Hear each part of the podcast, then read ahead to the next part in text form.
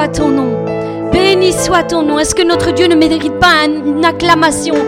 Alléluia. Béni sois-tu, Seigneur Jésus, digne de gloire et d'adoration.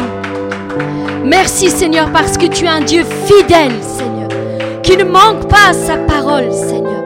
Non, Seigneur, tu ne manques pas ta parole. Voici la prière de bénédiction pour le mois de mai. Oui, pour ce mois de mai. Seigneur, je viens devant le trône de ta grâce pour te remettre entre tes mains ce mois de mai. C'est le cinquième mois de l'année et je veux t'adresser cette prière, cette confession de foi afin que tu déverses ta bénédiction sur nos vies en ce mois de mai. Seigneur, nous déclarons en ce nouveau mois que toutes les ressources dont tu vas nous combler nous seront multipliées pour la gloire de ton nom. Mais bien-aimés, associez-vous avec ma prière pour votre propre vie. Nous allons déclarer maintenant la bénédiction pour le mois de mai. M comme multiplication. Oui, multiplie. Seigneur, viens accroître, augmenter nos ressources. Seigneur, nous te rendons grâce pour tous les bienfaits que tu nous as déjà comblés et que tu as opéré dans nos vies jusqu'ici. Pour toutes les bénédictions que tu nous as accordées jour après jour, année après année. Merci, Père éternel, car tu prends soin de chacun d'entre nous. Comprenons cette vérité. C'est parce que Dieu a béni la création qu'en elle la vie s'est multipliée. C'est parce que Dieu a béni Abraham qu'il est devenu le père d'une multitude de croyants.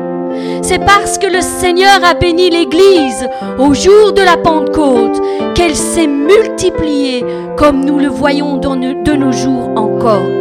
C'est la bénédiction de l'Éternel qui enrichit. Alléluia.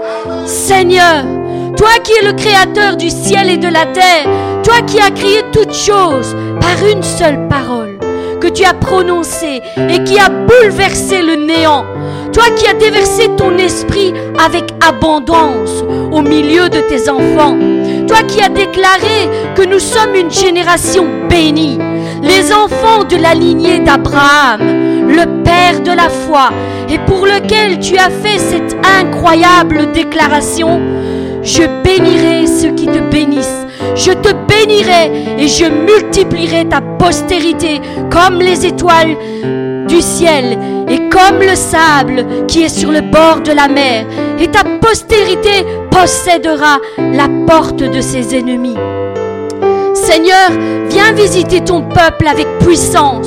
Multiplie les bénédictions que tu nous as données en ce mois de mai.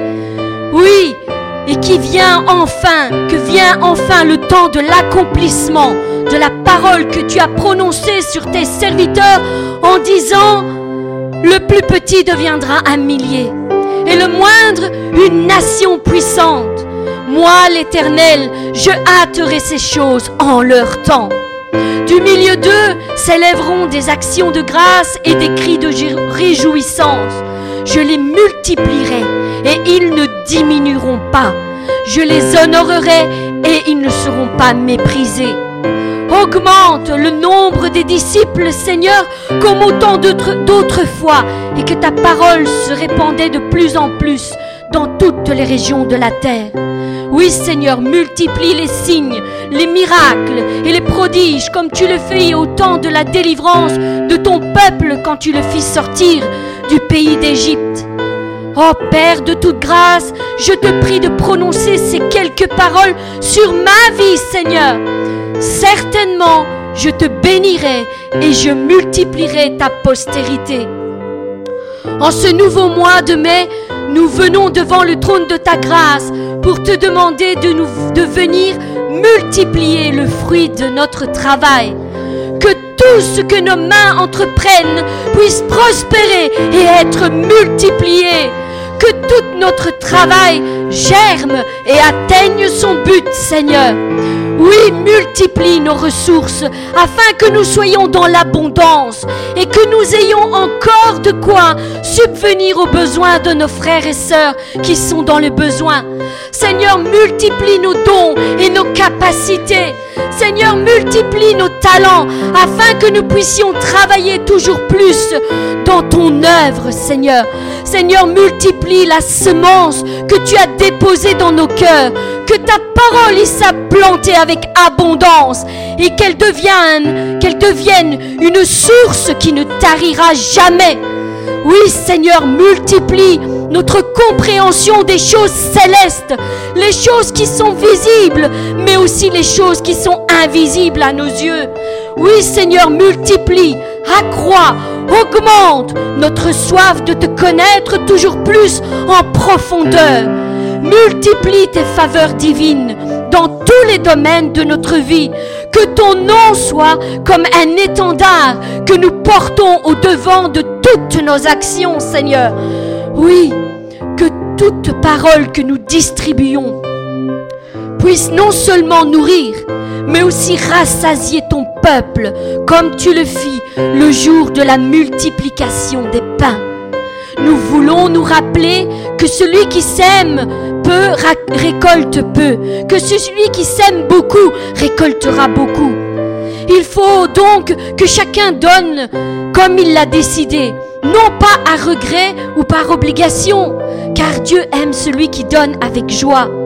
Et Dieu a le pouvoir de vous combler de toutes sortes de biens, afin que vous ayez toujours tout le nécessaire, et en plus de quoi contribuer à toute bonne œuvre.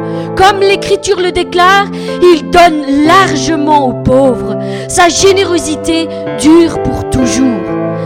Dieu qui fournit la semence au semeur et le pain qui le nourrit, vous fournira toute la semence dont vous avez besoin et la fera croître pour que votre générosité produise beaucoup de fruits. Mais bien aimés, que la grâce et la paix vous soient multipliées par la connaissance de Dieu et de Jésus-Christ notre Seigneur. Que la miséricorde, la paix et l'amour vous soient aussi multipliés. Oui, ce mois de mai a comme abondance, abondance, c'est une grande quantité, une quantité supérieure à nos besoins. Jésus regarda autour de lui et vit une foule nombreuse venir à lui. Alors il demanda à Philippe, où pourrions-nous acheter assez de pain pour nourrir tout ce monde?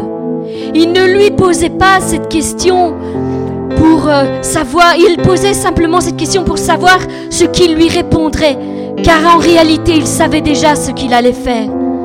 Rien que pour donner à chacun un petit morceau de pain, il faudrait au moins 200 pièces d'argent, lui répondit Philippe.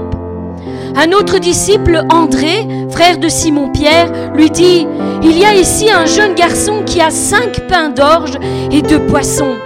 Mais qu'est-ce que cela pour tant de monde? Dis-leur à tous de s'asseoir, leur ordonna Jésus. L'herbe était abondante dans cet endroit et la foule s'installa donc par terre. Il y avait là environ cinq mille hommes. Jésus prit alors les pains, remercia Dieu, puis les fit distribuer à ceux qui avaient pris place sur l'herbe. Il leur donna aussi autant de poissons qu'ils en désiraient. Quand ils eurent tous mangé à leur faim, Jésus dit à ses disciples, Ramassez les morceaux qui restent pour que rien ne soit gaspillé. Ils les ramassèrent donc et remplirent douze paniers avec ce qui restait des cinq pains d'orge qu'on avait mangés. Puis tous ces gens-là virent le signe miraculeux de Jésus et s'écrièrent, pas de doute, cet homme est vraiment le prophète qui devait venir dans le monde. Il est vrai que la plupart du temps, nous répondons une réponse similaire à celle de Philippe.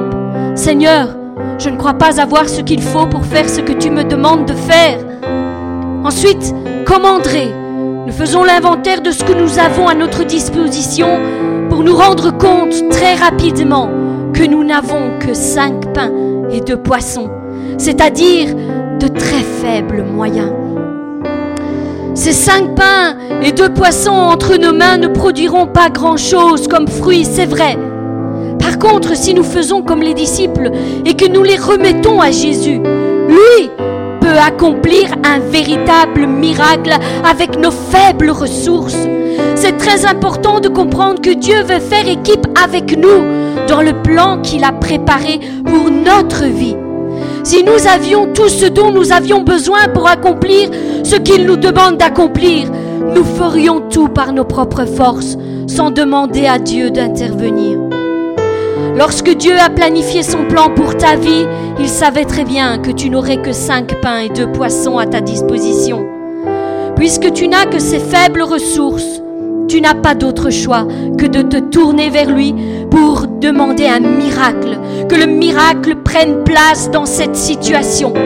Malheureusement, la plupart des gens abandonnent lorsqu'ils se rendent compte qu'ils n'ont pas tout ce qu'il faut. Ils abandonnent précisément à l'endroit où tout devait commencer. Je prie que cela, ne soit pas ton partage. Oui, je prie en ce moment que cela ne soit pas ton partage. N'oublie jamais que tu n'auras jamais ce qu'il faut pour accomplir ce que Dieu te demande d'accomplir. Dieu ne t'a donné que cinq pains et deux poissons parce qu'il veut faire équipe avec toi. Et que le miracle puisse prendre place et qu'il puisse se glorifier au travers du plan qu'il a préparé pour ta vie. Quelle est cette chose que Dieu te demande d'accomplir, sachant que tu n'as à ta disposition que cinq pains et deux poissons, que tu n'as pas tout ce qu'il te faut entre tes mains en ce jour? Que vas-tu faire? Comment vas-tu réagir? Mes bien-aimés, considérons cette leçon importante pour notre propre vie de chaque jour apportons à Dieu le peu que nous avons entre nos mains pour qu'il puisse le faire abonder en une source qui ne tarira jamais. Comme l'histoire de la veuve et de l'huile qui ne s'arrêtait pas de couler. Oui, comme l'histoire de la veuve de Sarepta, de la farine et de l'huile qui ne tarissaient pas. Notre Dieu n'est jamais dépourvu face à nos faiblesses, face à nos manquements, face à nos faibles moyens. Il n'est jamais à court d'idées pour nous venir en aide. Il a toujours une solution en réserve pour nous sortir de nos détresses. Il crée un chemin là où il n'y avait rien. Il donne les moyens à ceux qui le servent. Il nous ouvre des portes que personne ne peut refermer. Il met devant nos pas de nouvelles opportunités pour nous sortir de notre emprisonnement, de tout ce qui nous tenait bloqués. Il détient toutes les solutions pour résoudre tous nos problèmes. Il est la solution suprême. Il est la source de toute bénédiction. La semence de notre vie en abondance est entre ses mains d'amour pour chacun de ses enfants. Nous le savons, nous l'avons appris, le voleur ne vient que pour dérober, égorger, détruire. Mais moi, je suis venu afin que mes brebis aient la vie éternelle et qu'elles soient dans l'abondance, nous dit Jésus. Car on donnera à celui qui a et il sera dans l'abondance.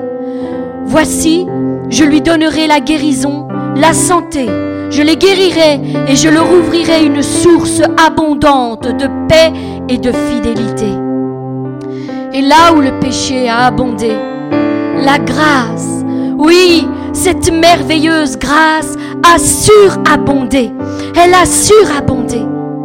Seigneur, je te prie de me donner une quantité de joie qui dépasse largement mes attentes.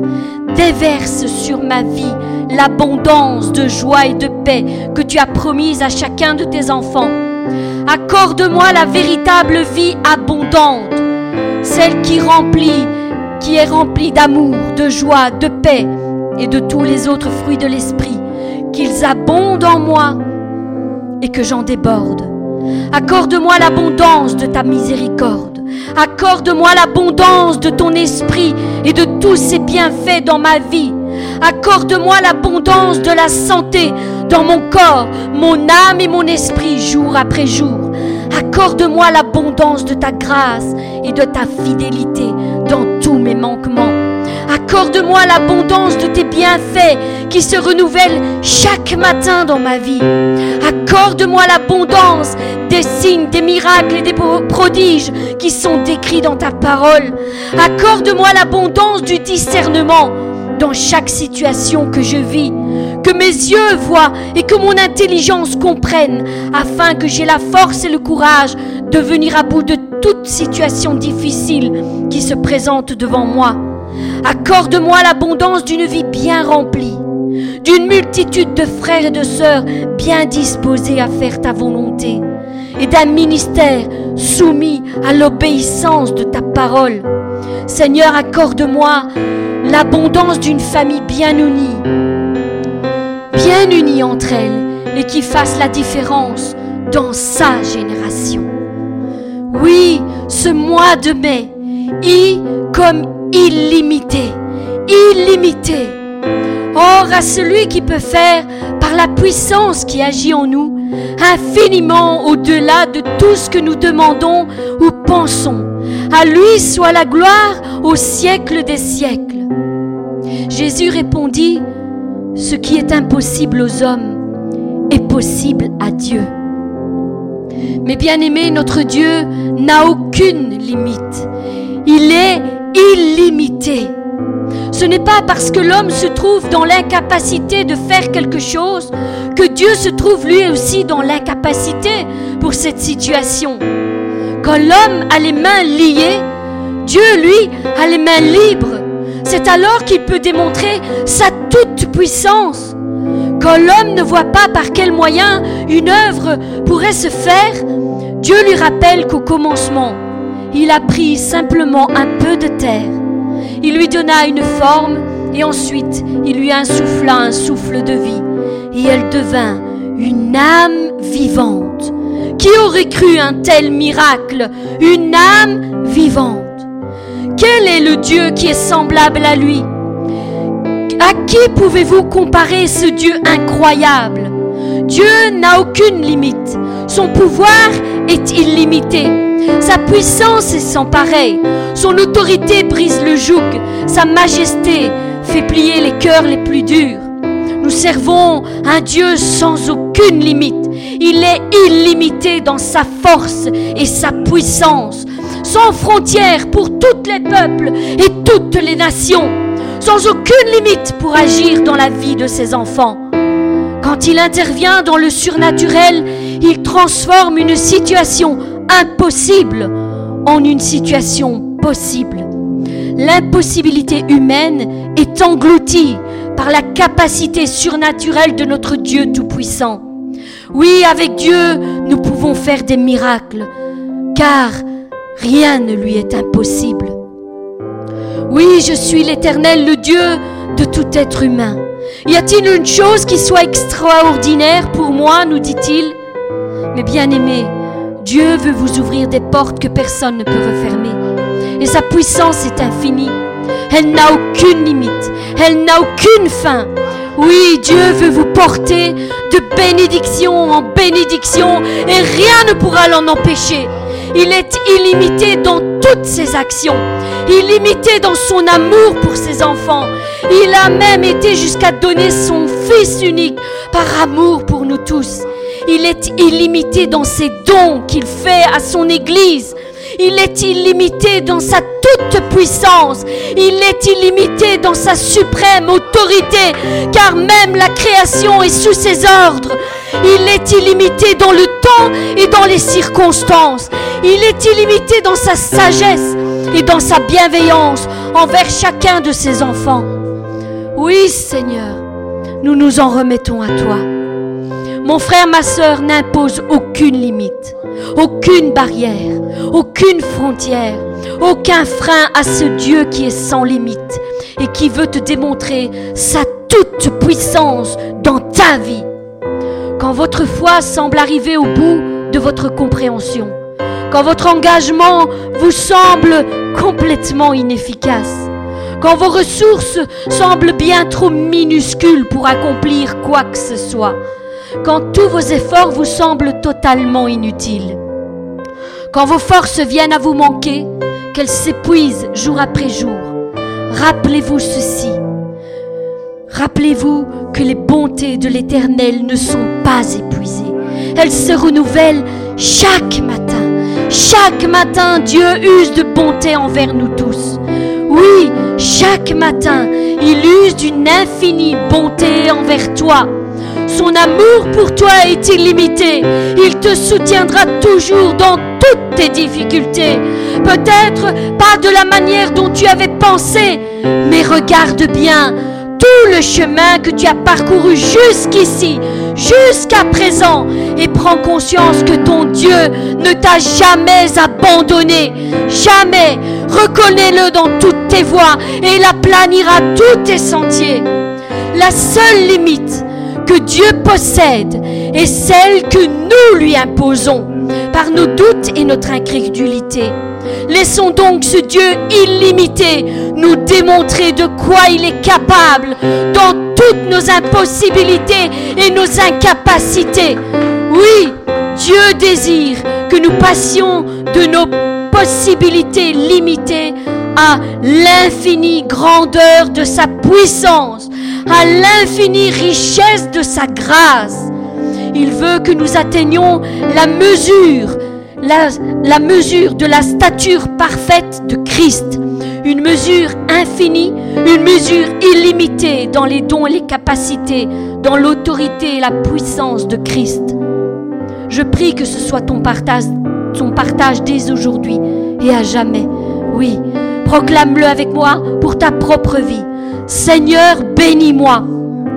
Je te prie d'exploser toutes mes limites afin que je puisse jouir pleinement d'une multitude de bénédictions que tu as prévues d'avance pour ma vie.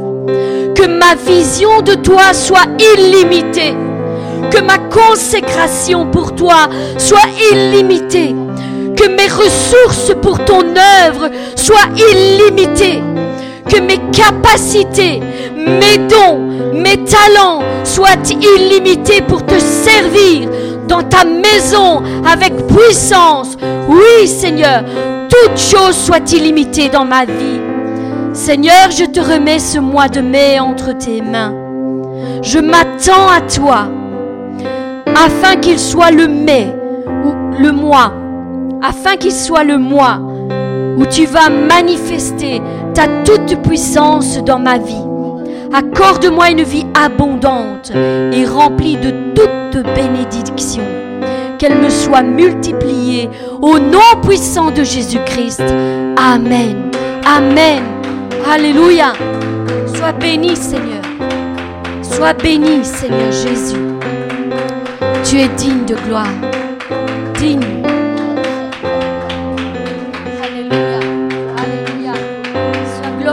Seigneur Jésus.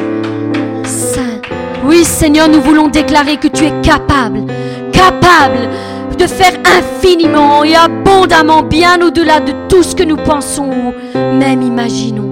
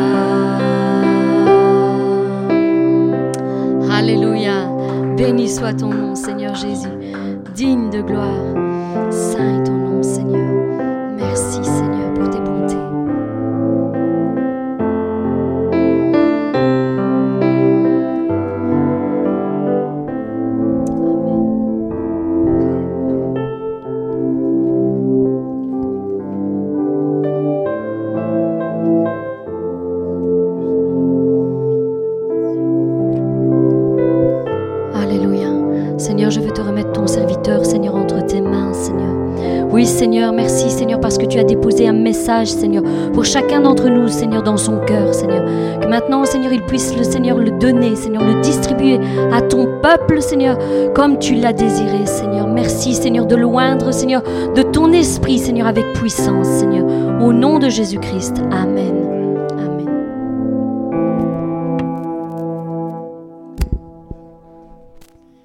Mes sœurs. Hop. Voilà, euh, un peu malade, mais euh, ça va aller. J'ai pris froid. Passer de 27 degrés à 9 degrés d'un coup, euh, c'est un choc. Mais ça va. Alors aujourd'hui, euh, le, le titre de mon sermon, c'est temps de Dieu. Le temps de Dieu. Donc nous allons prendre la parole dans Matthieu, chapitre 21, versets 1 à 10. Lorsqu'ils approchèrent de Jérusalem et qu'ils furent arrivés à Béthagie, vers la montagne des Oliviers, Jésus envoya deux disciples en leur disant, Allez au village qui est devant vous, vous trouverez aussitôt une ânesse attachée à un amont avec elle. Détachez-les et amenez-les-moi. Si quelqu'un vous dit quelque chose, vous répondrez, le Seigneur en a besoin, et à l'instant, il les laissera aller. Or, ceci arriva, arriva, afin que s'accomplisse ce qui avait été annoncé par le prophète. Dites à la fille de Sion, Voici ton roi, viens à toi, plein de douceur, et monté sur un âne, sur un ânon, le petit d'une ânesse. Les disciples allèrent et furent ce que Jésus leur avait ordonné. Ils amenèrent l'ânesse et l'ânon, mirent sur eux leurs vêtements et firent asseoir dessus. La plupart des gens de la foule étendirent leurs vêtements sur le chemin, d'autres occupèrent des branches d'arbres et les euh, et en jonchèrent la route.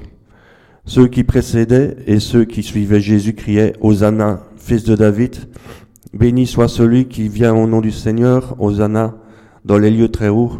Lorsqu'il entra dans Jérusalem, toute la ville fut émue, et on disait, Qui est celui-ci? La foule répondait, C'est Jésus le prophète de Nazareth en Galilée. Le temps de Dieu. Le temps de Dieu. Et des fois, le temps de Dieu, ben, il ne nous arrange pas, parce qu'on trouve que le temps de Dieu ne va pas assez vite. Et pourtant, c'est important d'attendre que ce soit le temps de Dieu. Quand je suis arrivé au Beau Samaritain, le Saint-Esprit m'avait parlé au début, quand j'étais arrivé. Et il m'avait dit, un jour, tu vas prêcher dans cette église-là. J'ai rien dit à mon pasteur, parce que je savais que c'était le temps de Dieu. Et quand on regarde la parole, on peut se dire, parce que la parole nous parle au Matthieu 21, au verset euh, de 1 à 10, ça doit nous parler. Si tu es enfant de Dieu, si tu es disciple de Dieu, tu vas savoir tout de suite qu'est-ce que ça veut dire exactement. Quand on voit euh, au verset, euh, au verset 1, Jésus envoya deux disciples. C'est l'Église qui va venir te chercher. Pardon. Il va venir te chercher parce que c'est le moment où il a besoin de toi.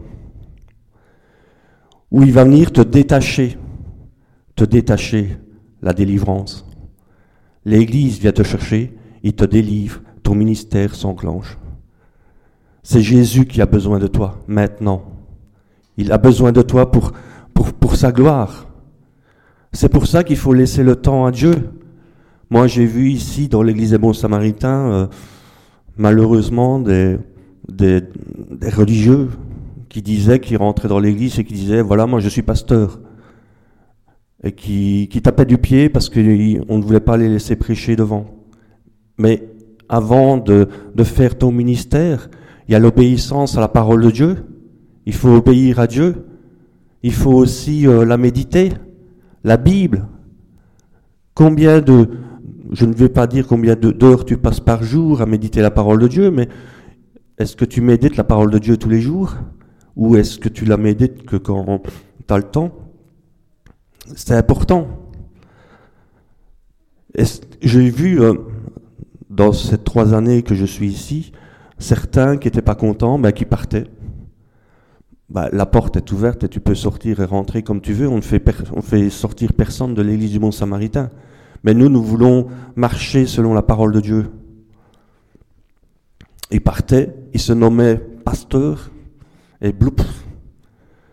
Il disait que c'était le Saint-Esprit qui leur avait parlé, il disait que c'était Dieu qui leur parlait, mais ce n'était pas le temps de Dieu. Et quand tu laisses faire le temps de Dieu, il y a un moment où Jésus va venir te chercher, l'Église va venir te chercher, parce qu'ils vont voir que tu as une certaine stabilité, que tu connais la parole de Dieu, la délivrance dans ta vie se fera, et tu vas, tu vas, tu vas, tu vas, c'est Jésus qui va être, qui va se servir de toi pour sa gloire. Et là, toute chose est conduite. Et là, c'est merveilleux parce que là, tu sais que tu es conduit par Dieu. Moi, je sais, je pourrais dire alors que moi, j'ai un, ministère parmi euh, les enfants avec les marionnettes. Bah, depuis que je, l'ai mis en, fonction, je pourrais dire que ça ne marche pas. Puisque de toute façon, euh, je pourrais dire, bah, je fais de temps en temps euh, un spectacle, deux, spectacles par année. Mais je sais qu'à un moment va avoir le temps de Dieu, où Dieu va ouvrir une porte et ça va, ça va exploser pour la gloire de Dieu. Et j'attends ce temps-là. Et pendant que j'attends ce temps-là, j'ai peur que ça, ça se coupe.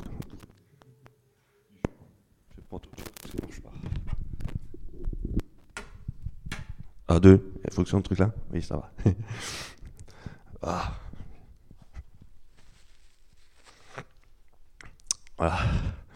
Malade. Moi, j'aime bien quand, je rencontre euh, des, religieux qui viennent me trouver, qui me disent, moi je suis disciple. Je suis disciple de Jésus. Ah ben, je suis content. Mais quand on leur pose des simples questions, c'est marrant, ils ne savent pas répondre. Et quand je pose la question, euh, pourquoi est-ce que Jésus a commencé son ministère à 30 ans et pas à 25 ans? Il aurait pu le faire. Puisque à 12 ans, il, épatait déjà euh, dans le temple les, prêtres et les religieux, il les épatait par son enseignement. Et quand je leur dis, euh, donne-moi le verset qui dit que c'était le temps de Dieu, alors là, c'est vraiment là, ils, ont l'impression que c'est une question piège, mais pourtant c'est dans la parole de Dieu. Et ils savent pas répondre. Ils savent pas répondre parce qu'ils ne la méditent pas, parce qu'ils sont trop pressés. Il faut que ça soit maintenant, parce qu'on on cherche aussi euh, les bénédictions, parce qu'on sait que quand on a le ministère, euh, ben, il y a des bénédictions qui vont tomber. Mais Dieu ne marche pas comme ça. On a tout un, apprentissage à faire avec Dieu. Et pourquoi est-ce que Jésus a commencé son ministère à 30 ans et pas à 25 ans? Parce que c'était le temps de Dieu. Et la réponse, elle est dans l'évangile de Jean, au chapitre 2, dans les noces de Cana. Quand la maman de Jésus vient trouver Jésus en lui disant il euh, n'y a plus de vin, ils sont à court de vin. Qu'est-ce que Jésus répond? Il répond, c'est pas encore le temps. Femme, que, que me veux-tu? Ce n'est pas encore le temps, c'est pas encore mon moment. Mais enfin, il fait quand même le miracle. Parce que Jésus a voulu nous montrer que pendant un temps, on va avoir un enseignement à apprendre. Et l'Église doit donner cet enseignement-là. Mais nous aussi, on doit méditer la parole de Dieu. Alors qu'est-ce qu'il faut faire Je dirais, pendant que le ministère se prépare, on va prendre euh, deux Timothée.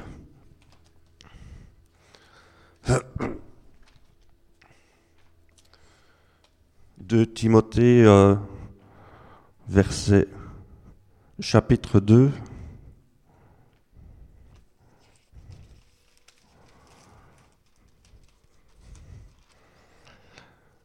Chapitre 2, versets 1 à 13.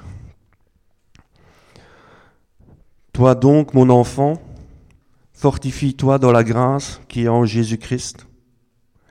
Est-ce que tu as entendu de moi en présence de beaucoup de témoins Confie-le à des hommes fidèles qui soient capables de l'enseigner aussi à d'autres? Souffre comme moi, comme un bon soldat de Jésus-Christ. Il n'y a pas de soldat qui s'embrasse des affaires de la vie s'il veut plaire à celui qui l'a enrôlé. Et l'athlète n'est pas couronné s'il n'a pas combattu suivant les règles. Le laboureur qui, qui, droit être le premier à recueillir les fruits comprends ce que je dis, car le Seigneur te donnera de l'intelligence en toutes choses. Souviens-toi de Jésus-Christ de la prospérité de ta vie, ressuscité des morts selon mon évangile, pour quel je souffre jusqu'à être lié comme un malfaiteur. Mais la parole de Dieu n'est pas liée. C'est pourquoi je supporte tout à cause des élus, afin qu'ils soient obtiennent le salut qui est en Jésus-Christ, avec la gloire éternelle. Cette parole est certaine. Si nous sommes morts avec lui, nous vivrons avec lui. Si nous persévérons, nous régnerons aussi avec lui. Si nous le renions, lui aussi nous nous. Si nous sommes infidèles, il demeure fidèle car il ne peut se renier lui-même. La parole de Dieu, elle ne, comme disait mon pasteur une fois, il n'y a pas de remise à jour. Mais nous, si. Tous les jours, on a une remise à jour. Et je dirais, faites attention à ce que vous allez voir sur Internet. N'allez pas puiser des choses que vous avez envie d'entendre parce que tout n'est pas vrai sur Internet. Tandis que ce livre, c'est la vérité. J'aime bien Internet, j'ai rien contre ça, mais attention. Moi, je suis beaucoup plus dans la parole de Dieu que sur Internet.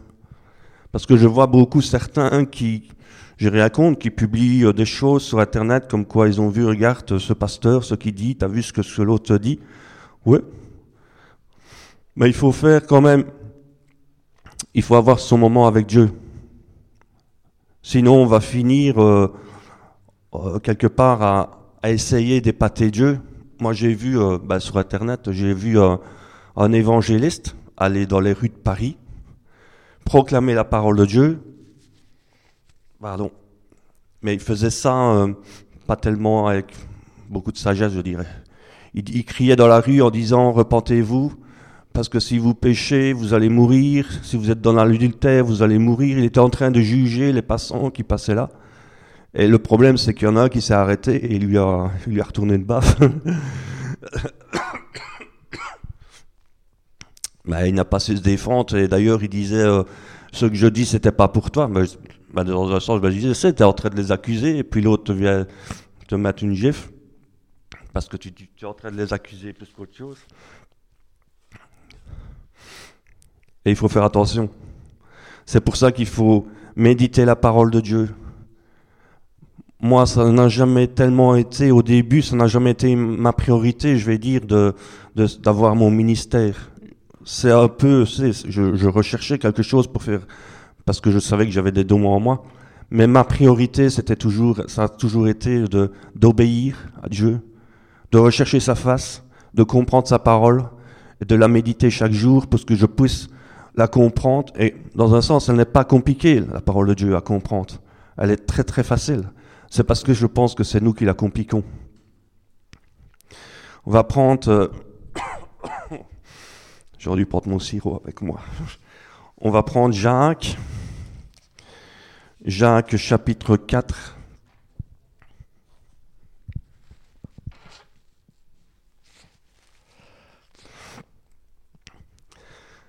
Euh, verset 1 à 12.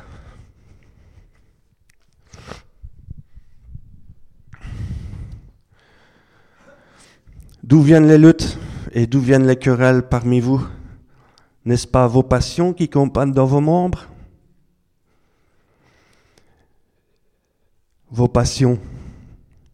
Il y en a certains qui m'ont lâché un jour. Euh, euh, ça veut dire ça quand il dit euh, d'où viennent vos luttes et d'où viennent vos querelles? les passions, ça voulait dire ben, c'est parce que je prie pour avoir une grosse voiture. C'est ça mes passions. Ah non, c'est pas ça. Les passions, c'est tous tes compromis que tu fais avec Dieu, tous tes péchés que tu crois que l'Église ne voit pas, tout ce que tu fais en cachette et que tu crois que, que Dieu ne voit pas. Et tu gardes ça à l'intérieur de toi parce que tu aimes bien. Tu ne veux pas t'en débarrasser.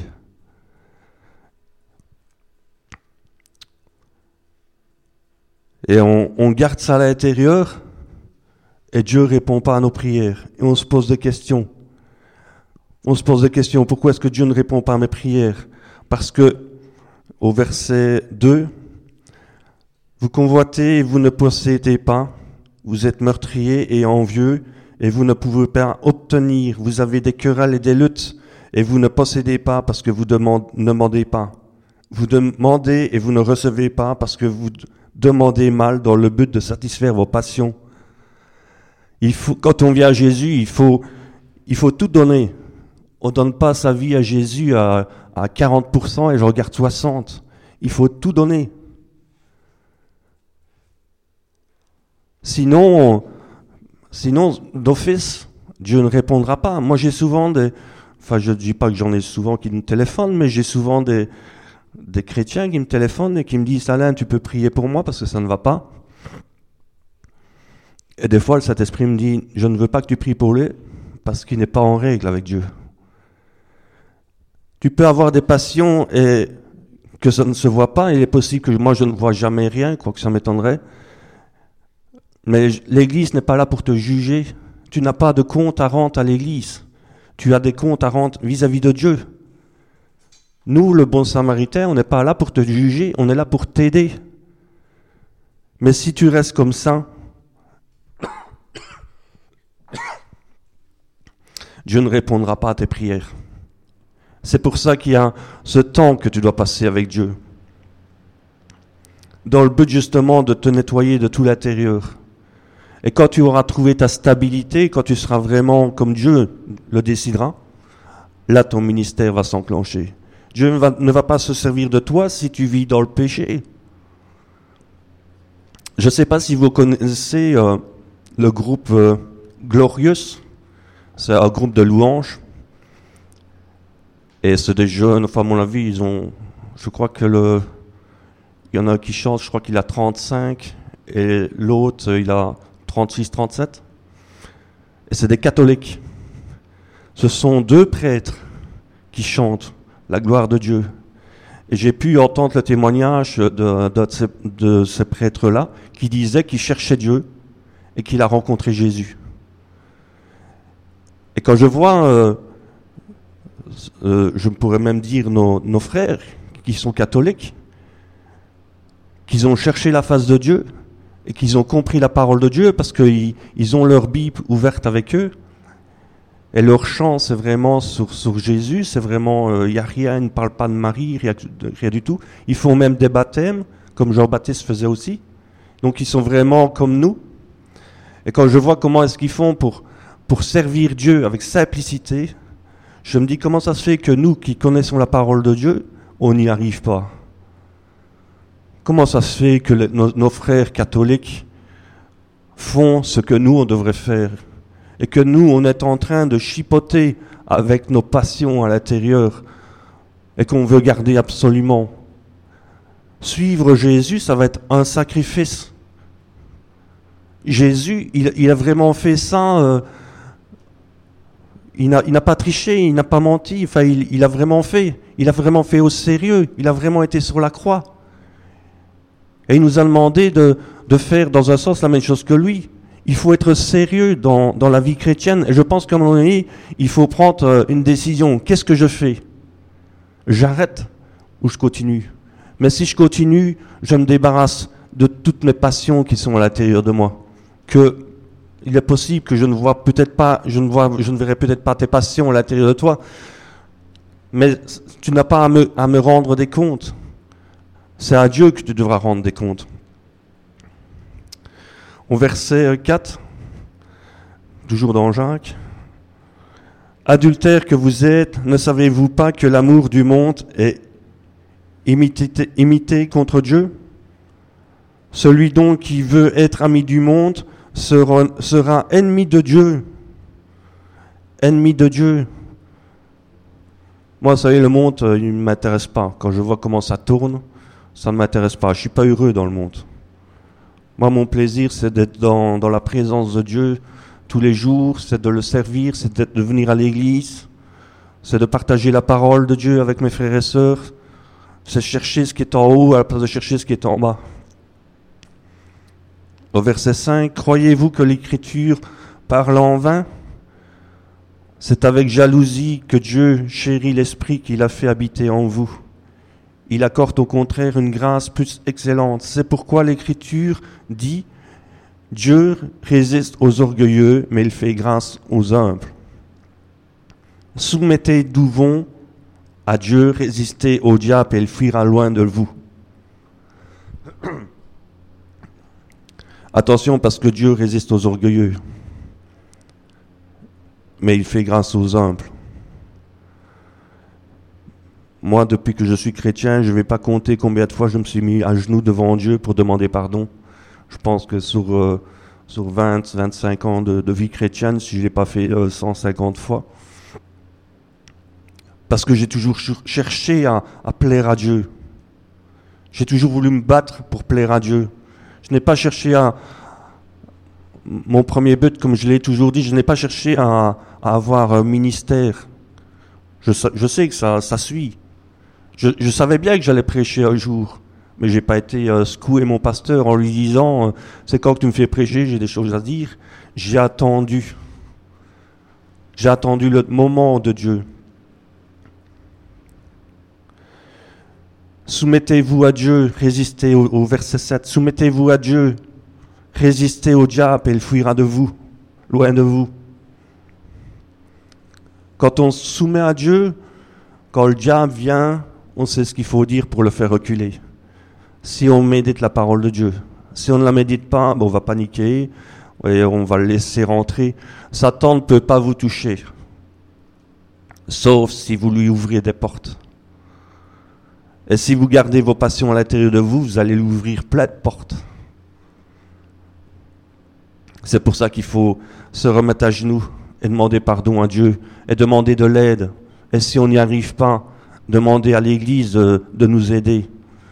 Personne ne va vous juger. Euh, on ne va pas commencer à regarder ce que vous avez fait de mal. Personne ne va vous lancer la pierre mais on va vous aider justement à revenir dans la stabilité, dans la lumière et dans la bénédiction de Dieu qu'il a, pour vous. Au verset 8, approchez-vous de Dieu et il s'approchera de vous. Nettoyez vos mains, pécheurs, purifiez vos cœurs, hommes irrésolus. Sentez votre misère, soyez dans le deuil et dans, les larmes. Que votre rire se change en deuil et votre joie en tristesse. Humiliez-vous devant le Seigneur et il vous élèvera. Humiliez-vous devant le Seigneur. Ne parlez point mal les uns des autres, frères. Celui qui parle mal d'un frère ou qui juge son frère parle mal a des lois et juge la loi. Or, si tu juges la loi, tu n'es pas observateur de la loi, mais tu es, tu es un, et tu, tu en es juge. Un seul législateur est juge, mais celui qui peut sauver et perdre. Mais toi, qui es-tu Qui es-tu? Qui juge le prochain? Moi, depuis que j'ai fait mon ministère, c'est fou comme on aime bien de me critiquer. mais ça, je le sais bien. Ça d'office. C'est celui qui se lève qu'on critique, c'est pas celui qui reste assis. Celui qui reste assis, on va pas les critiquer, il ne dérange pas.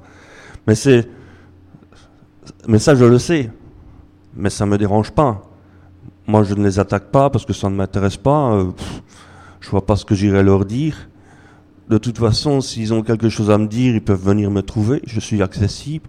On peut discuter ensemble. Mais évidemment, je préfère critiquer derrière qu'en face. Mais moi, je sais que Dieu dirige, dirige ma vie et je sais que tous ceux qui, vont me critiquer, ben, ils devront s'arranger avec Dieu. Parce que quand tu es disciple, quand tu es disciple de Dieu, tu n'agis pas ainsi. On peut tous tomber, mais on sait tous se relever. On peut tomber dans la dépression, mais on ne reste pas dans la dépression. On cherche à s'en sortir.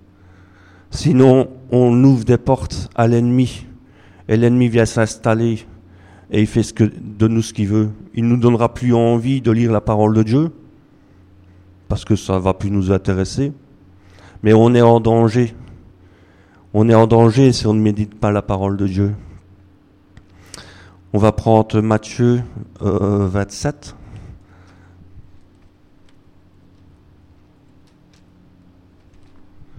Euh,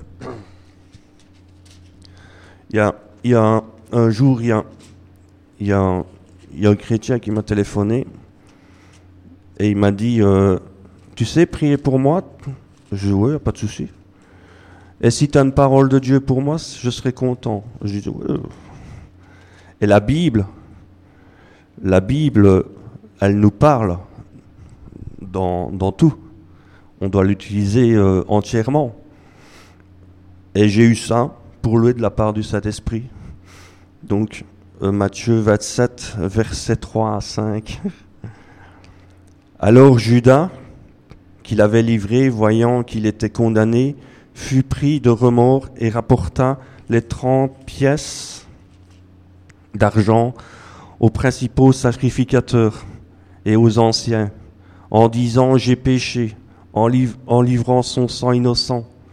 Il répondit ils répondirent Que nous importe? Cela te regarde. Judas jeta les pièces d'argent dans le temps, se retira et alla se pendre. Imaginez, vous donnez ça à quelqu'un qui vous demande de prier pour lui. Vous lui dites, euh, voilà, j'ai quelque chose pour toi de la part du Saint-Esprit. Mais il m'a dit, mais t'es fou, quoi, je vais pas aller prendre une carte et je vais pas aller me pendre. J'ai dit, non, c'est pas ça que ça veut dire. Oui, c'est ce que tu lis. Mais je savais que moi, ce que ça voulait dire. Si tu si t'endors sur, sur ta vie, si tu gardes un peu comme dans le, chapitre de Jacques qu'on a lu avant, si tu gardes tes compromis, et si tu laisses Satan entrer en toi et faire ce qu'il veut, à un moment donné, tu vas commencer à te reculer de la parole de Dieu. Et tu vas faire comme Judas, tu vas te pendre non pas euh, physiquement, mais spirituellement. Tu n'auras plus envie de la parole de Dieu, tu vas regarder ton état, pour toi il est foutu, et tu vas te pendre. Spirituellement, je parle. Je ne dis pas que tu vas prendre une corde et aller te pendre, mais tu vas mourir. Parce que tu n'auras plus envie, tu n'auras plus goût à la parole de Dieu, tu diras, euh, j'ai fait, fait du grand n'importe quoi, Dieu m'aime pas, euh, Dieu ne pourra pas jamais me pardonner. Tu es en train d'écouter ce que l'ennemi te dit. Et tu es en train de jouer à son jeu. Et lui, il est content parce que tu te plies à ça. Et qu'est-ce que tu fais? Tu fermes ta Bible et tu restes comme tu es. Et tu pourrais dire, ben, de toute façon, dans un sens, j'ai accepté Jésus, euh, je serai quand même sauvé. Non. Non, tu ne seras pas sauvé. Parce que pour être sauvé, il faut obéir à Dieu. Et il faut avoir une vie de prière, une, vie de, méditation. C'est comme Jésus, j'ai dit, euh, Jésus n'a pas fait semblant quand il était sur la croix. Il a vraiment été jusqu'au bout. Et nous, nous devons faire la même chose. Et aujourd'hui, je m'aperçois qu'il y a des chrétiens qui se convertissent et puis après qui continuent à vivre normalement. La Bible, euh, non, euh, ça ne me dit rien. Il y a trop de pages. J'ai pas le temps. Donc je la médite pas. Mais courir après des ministères, ça, ils sont, ils aiment bien ça. D'ailleurs, je ne sais pas pourquoi est-ce qu'ils courent tout le temps après le ministère de, pasteur. Euh, on dirait qu'il n'y a que celui-là. Mais c'est pas parce que tu veux épater Dieu que Dieu va te donner ce que toi tu veux. Il faut pas jouer à, ça avec, avec Dieu. C'est comme je dis, tu peux cacher des choses à l'assemblée, tu peux cacher des choses à l'église, mais Dieu te voit. Il voit ton cœur, il voit la façon que tu fais, ton comportement.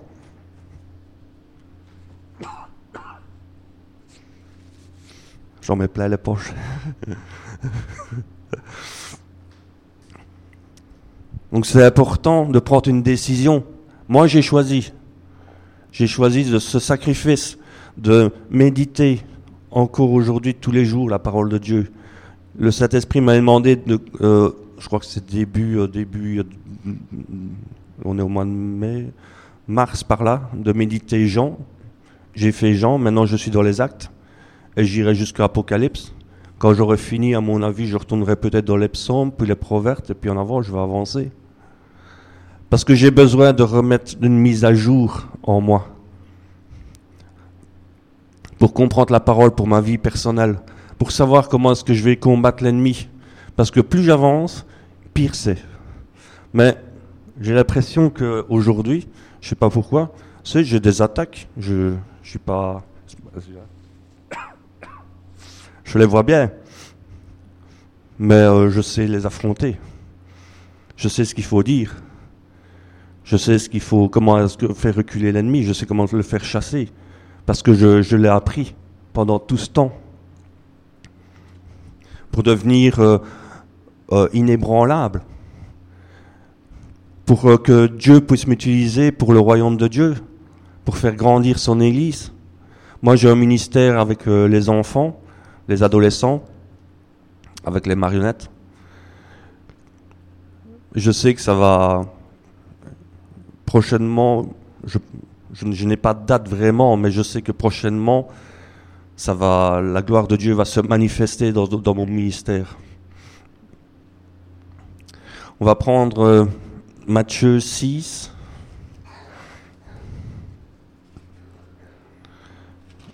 Matthieu 6, euh, verset 19 euh, à 24.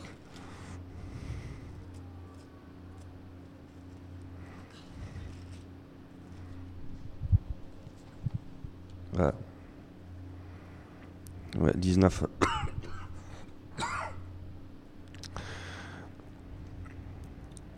Ne vous amassez pas des trésors sur la terre où la teigne et la rouille distribuent, détruisent où les voleurs percent et dérobent. Mais amassez-vous des trésors dans le ciel, où la teigne et la rouille ne détruisent point, où les voleurs ne percent ni ne dérobent, car là où est votre trésor, là où sera ton cœur. Il y en a trop qui, qui cherchent à avoir les trésors de la terre, à avoir des richesses, des belles voitures pour se la péter, des belles maisons, partir en vacances. Et le peuple de Dieu, ça ne les intéresse pas. Quand euh, moi j'ai vécu dans les églises où on mettait nos pieds dans ces églises-là, ils nous dépouillaient de A à Z. On était revenus euh, comme en, en 40-45 avec les Juifs, où on leur prenait tout. Aujourd'hui, dans les églises, aujourd'hui, c'est comme ça. Ils ne sont là que pour dérober, voler. D'ailleurs, c'est l'ennemi, euh, il, il, fait que ça. Mais euh, là où sera ton trésor, là car là où est ton trésor, au verset 21, là aussi sera ton cœur. Moi, mon trésor, c'est la parole de Dieu. C'est le plus beau trésor que j'ai. Et euh, je suis malade depuis euh, deux, trois jours. Et hier, j'ai passé une nuit, mais vraiment euh, pas bien, parce que j'avais vraiment de la température. Et euh, c'est un peu l'inconvénient quand on est célibataire, c'est quand on est dans son lit et qu'on se dit il faut que j'aille dans la pharmacie. Et on a dans sa tête un plan au plus rapide pour aller dans la pharmacie, parce qu'on est tout seul, il faut se lever de son lit et il faut aller chercher ce qu'il faut. Et j'étais en train de réfléchir, je dis ouais, ben si je me lève, j'ai froid. Donc euh, j'étais en train de réfléchir. Et puis je disais au Saint-Esprit, j'ai envie de te louer. Et j'ai commencé à louer Dieu. Et ça m'a fait du bien. Ça m'a reposé. Et euh, quand j'ai arrêté de louer Dieu, parce qu'avec une voix comme ça, je n'ai pas chanté longtemps, j'entendais dans mon âme la louange qui continuait. Je suis sûr et certain que pendant que je dors, mon âme loue Dieu. Parce que mon trésor, c'est la parole de Dieu. Ma maison viendra brûler, je sauverai en premier ma Bible. Au verset 22, L'œil est la lampe du corps. Si ton œil est en bon état, tout ton corps sera éclairé. Mais si ton œil est en mauvais état, tout ton corps sera dans les ténèbres. Si donc la lumière qui est en toi est ténèbres, combien seront grandes ces ténèbres? Nul ne peut servir deux maîtres, car il en haïra l'un et il aimera l'autre, ou il s'attachera à l'un et méprisera l'autre. Vous ne pouvez servir Dieu et Manon. Quand la parole de Dieu, quand tu aimes la parole de Dieu, moi j'ai une passion, c'est la parole de Dieu. J'aime aussi la photo, j'aime aussi euh, rire, m'amuser. Mais euh, la parole de Dieu pour moi c'est une nourriture même. Si vous prenez euh, Matthieu 4.4, l'homme ne vivra pas de pain seulement, mais de toute la parole qui sort de Dieu. C'est vraiment une réalité. Ça nous éclaire. Ça nous montre pourquoi est-ce que le monde tourne comme ça. Moi, quand je vois, j'ai un peu regardé samedi avec les gilets jaunes, et je regardais, il y avait un internaute qui avait fait une vidéo en direct. Et on voyait qu'à un moment donné, il y les, policiers, la gendarmerie, qui l'avaient arrêté. Ils commençaient à le taper. Et ce, ce, celui qui faisait la vidéo, il avait une canette en main. Et le gendarme euh, a pris la canette et il a jeté la canette et il a dit Moi, je ne bois pas ça. Je vais boire de ton sang. Et celui qui filmait, il avait été choqué de ce qu'il avait entendu.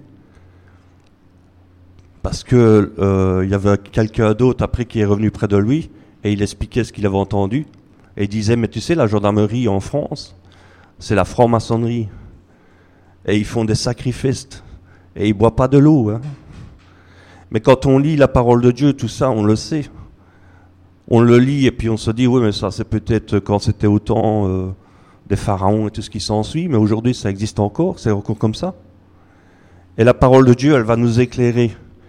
Mais si on vit à, à 80% dans nos péchés, à, à 20% avec la parole de Dieu, on ne verra jamais rien. On ne verra que les ténèbres. C'est pour ça qu'à un moment donné, il faut nettoyer sa vie. C'est la repentance. Ça prend du temps. Il y a la guérison intérieure, ça ne se fait pas comme ça. Moi, je suis content que aujourd'hui je peux prêcher. J'aurais pas, pas voulu prêcher quand j'avais 26 ou 27 ans. Pourtant, j'avais déjà un peu la connaissance, mais je ne la connaissais pas comme je la connais aujourd'hui. Il faut laisser le temps que Dieu nous a décidé et ne pas euh, essayer de, de, sauter les étapes pour dire ben, je vais aller plus vite. C'est un peu comme euh, certains que j'ai rencontrés qui, étaient célibataires comme moi, qui ne savaient pas attendre et qui disaient moi je fonce. Hein. Je ne priais même pas, ils fonçaient comme ils disaient pour aller euh, trouver une femme et se marier. Mais moi j'ai pas foncé. J'ai dit à Dieu écoute, tout seul c'est vraiment difficile. J'ai besoin de ton aide. Et je sais que tu peux me combler par la paix et la joie et l'amour que j'ai besoin. Et en cherchant Dieu comme ça, j'ai trouvé, j'ai trouvé la paix, la joie et l'amour de Dieu qu'il avait pour moi. Maintenant, c'est évident qu'aujourd'hui je veux me marier. Mais je ne vais pas foncer tête baissée dès que je vois la première. Euh, oh, je vais me marier. non, je vais laisser Dieu me diriger je sais que ma, ma future femme euh, va bientôt arriver. Hein. Je suis pas inquiet. Et je sais que ça sera une grande fête. Et ça sera merveilleux. Mais c'est le temps de Dieu. Et pendant ce temps-là, moi, je médite la parole de Dieu. Je regarde ma vie selon la parole de Dieu. Et je fais attention à ce que je fais. Et quand je vois que je, que je ne vais pas dans la bonne direction, pout, le Saint-Esprit m'alerte à la seconde. Moi, je suis surpris des fois qu'il y en a certains qui me disent Mais comment est-ce que tu sais que tu pêches contre Dieu? Oufti. Oufti, ça, ça se point là. ouais, alors il y a un problème. à mon avis, euh, ce livre-là, tu ne dois pas beaucoup le lire. C'est le problème. Moi, évidemment, vous allez me dire, tu es au chômage, tu as du temps, as plein de temps devant toi, tu peux te permettre de prier le matin comme tu le fais. Mais quand je travaillais, je commençais, euh, je commençais à quelle heure moi? À 7 heures. Je devais être à 7 heures au GB. Là, je me levais à 5 heures. Je prenais une heure dans la prière. Puis j'allais travailler. Je pouvais laver, je devais laver les magasins avec des, des une autolaveuse. Mais je louais Dieu dans le magasin. C'est pas ça, c'est pas parce que je travaillais que je ne pouvais pas passer du temps avec Dieu. C'est évident qu'à la maison, euh, on n'a pas tous ces problèmes à, être concentré, tout ce qui s'ensuit. Mais on a du temps pour manger, on a du temps pour regarder la télé. Pourquoi est-ce qu'on n'a pas du temps pour Dieu? On va prendre euh, Proverbe, Proverbe 4. J'ai acheté euh, une nouvelle Bible parce que mon chat avait mangé Isaïe. Il avait soif de la parole de Dieu comme moi, donc j'ai dû racheter une Bible. Et euh, j'avais acheté à Paris. Et elle est déjà pleine de fluo. Pourtant, je la connais. Euh, verset 1 à 27. Écoutez mes fils l'instruction d'un père et soyez attentifs pour connaître la sagesse. L'instruction du Père, c'est Dieu. La sagesse, c'est la parole. Car je vous donne de bons conseils. Ne rejetez pas mon enseignement. Tout ce qui est écrit dans la parole de Dieu, c'est le meilleur enseignement que tu ne trouveras nulle part ailleurs. J'étais un fils pour mon père, un fils tendre et unique auprès de ma mère. J'étais un fils pour, si on, devrait la traduire, ça serait je serais un fils pour mon, pour Dieu et un fils tendre et unique auprès de l'Église. Ma mère, c'est l'Église. Il m'instruisait, alors je me disais que ton cœur retienne mes paroles, observant mes princesse, et tu vivras. Je ne sais pas si vous avez déjà vu les Juifs euh, à Jérusalem quand ils sont au mur du, du, mur de lamentation. Ils ont des petites boîtes. Il y a une petite boîte là et il y en a une là sur le côté. Et c'est un peu exagéré, mais c'est presque un peu comme ça qu'on devrait faire. Ils mettent un verset biblique et, pour que ça rentre dans le cerveau. Maintenant, on devrait euh, mettre tous les versets bibliques dans une boîte, il faut que ça banane. mais c'est ce qu'il faut faire dans un sens, mais évidemment, eux, ils, ils, le font comme ça. Au verset 5, acquiert la sagesse, acquiert l'intelligence, n'oublie pas les paroles de ma bouche et ne t'en détourne pas. La parole de Dieu quand le Saint-Esprit te parle par la parole de Dieu, fais-lui confiance. De toute façon, c'est la vérité. Tu ne seras pas te tromper. Ne l'abandonnez pas et elle te gardera. Aime-la et elle te protégera. Théorie pratique. Voici le commencement de la sagesse. Acquiert la sagesse et avec tout ce que tu possèdes, acquiert l'intelligence. Exalte-la, et elle t'élèvera. Elle fera ta gloire, et tu l'embrasses. Elle mettra sur la tête une couronne de grâce, elle tournera d'un magnifique diadème. Écoute, mon fils, et reçois mes paroles, et les années de ta vie se multiplieront. Il y a à boire et à manger là-dedans. Il faut, on, ne le dira peut-être jamais assez, mais il faut prendre vraiment du temps pour méditer la parole de Dieu. C'est comme j'ai dit, euh, la parole de Dieu n'a pas de remise, à, de remise à jour, mais nous, oui. Je te montre la voie de la sagesse, je te conduis dans les sentiers de la droiture. Si tu marches, ton pas ne sera point gêné, et si tu cours, tu ne chancelleras point. Voilà.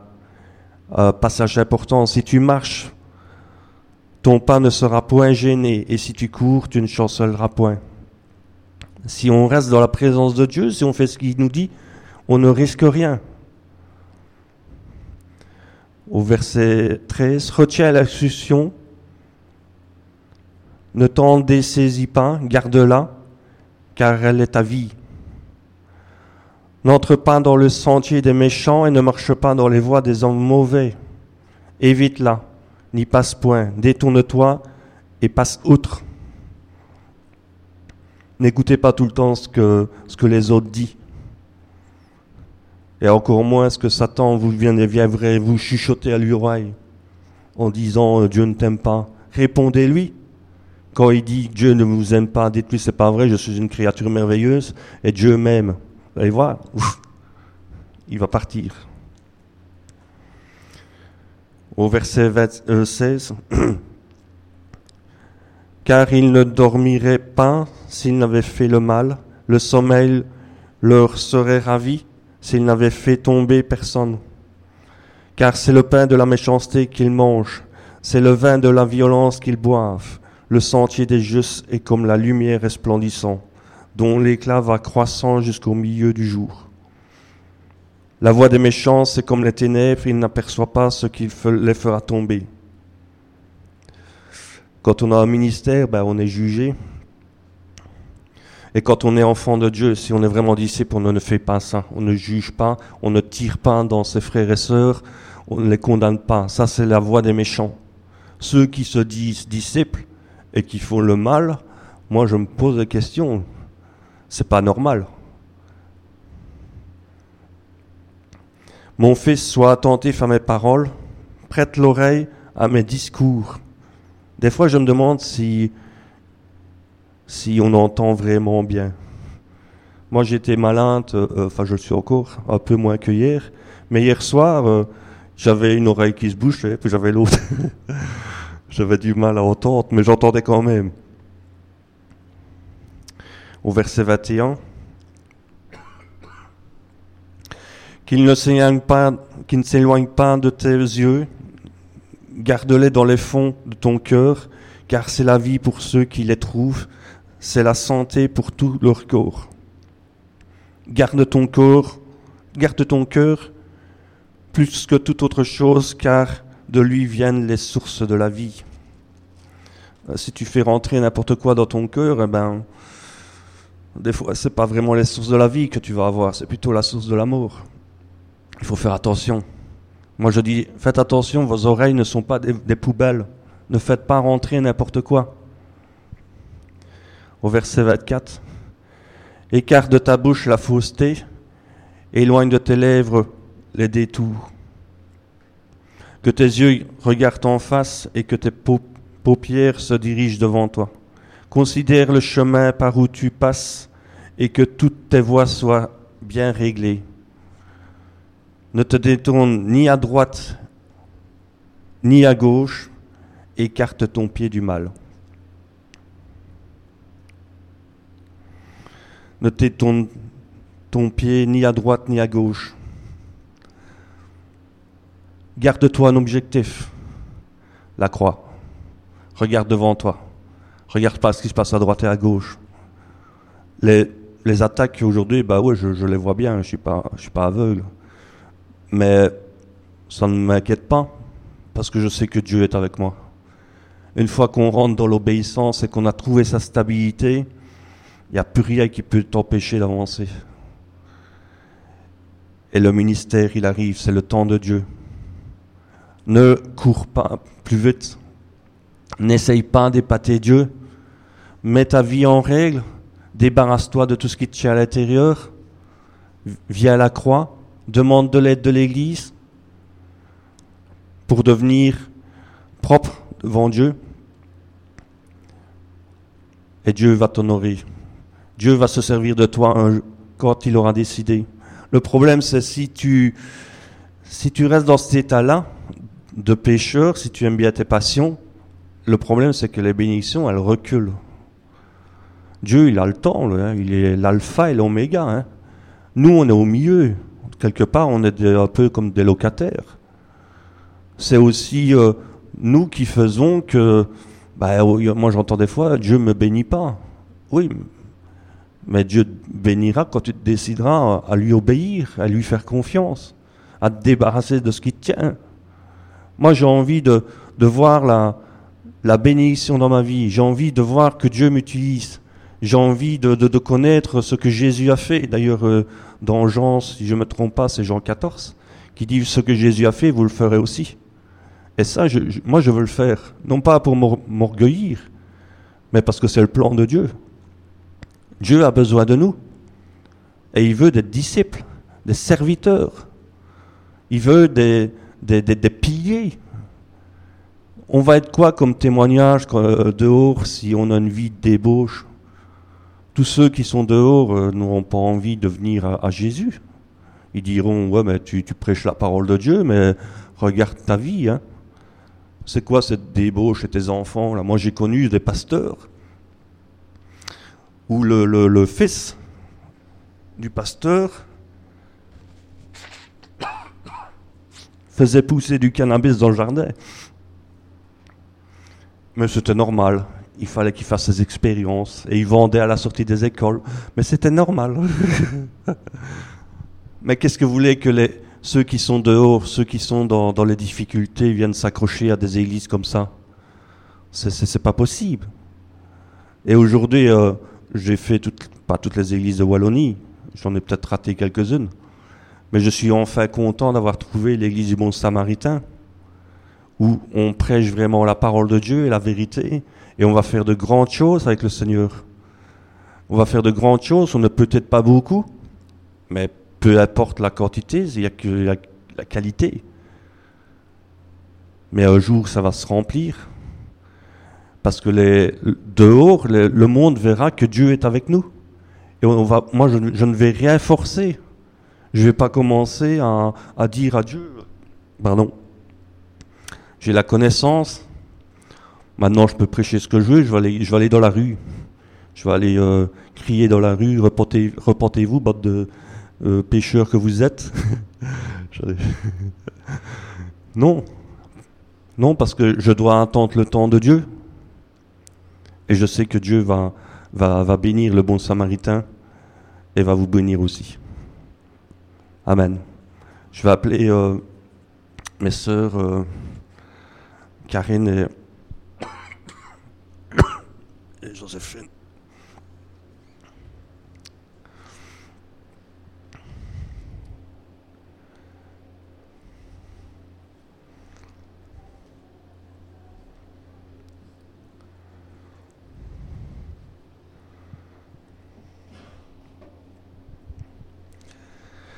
Je vais prier.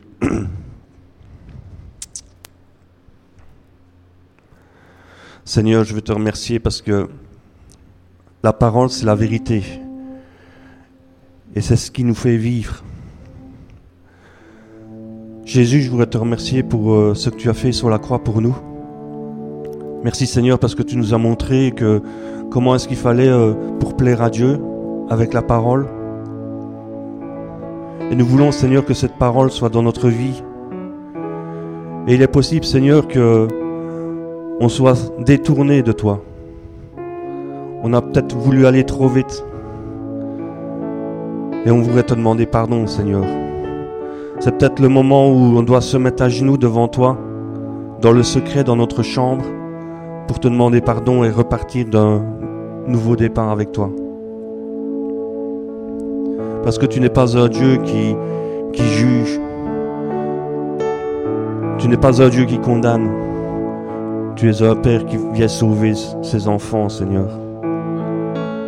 Et je voudrais, Seigneur, que tous ceux qui,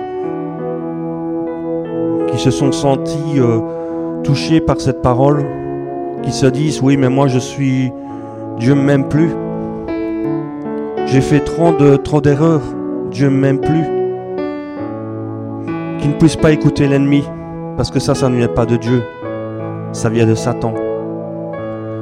Qui puissent se mettre à genoux et demander pardon à Dieu. Pardon Seigneur, parce que j'ai péché contre toi. Je te demande pardon pour mes fautes. Aide-moi Seigneur à, à revenir vers toi, revenir dans la lumière, pour qu'un jour tu puisses m'utiliser aussi pour le royaume de Dieu. Apprends-moi la parole.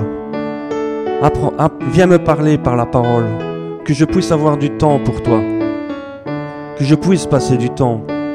Moi aussi, Seigneur, je veux faire ce sacrifice comme toi tu l'as fait aussi. Merci, Seigneur, parce que tu es un Dieu merveilleux et tu prends soin de tes enfants. Amen.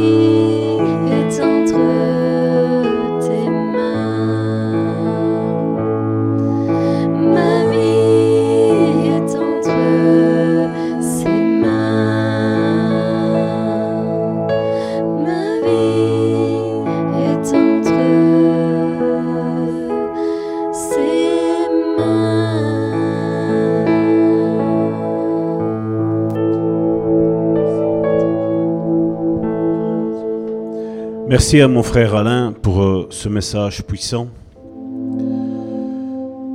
Il est vrai qu'aujourd'hui, notre frère Alain l'a bien précisé, nous regardons un petit peu tout sur euh, YouTube, sur toutes nos stars évangéliques.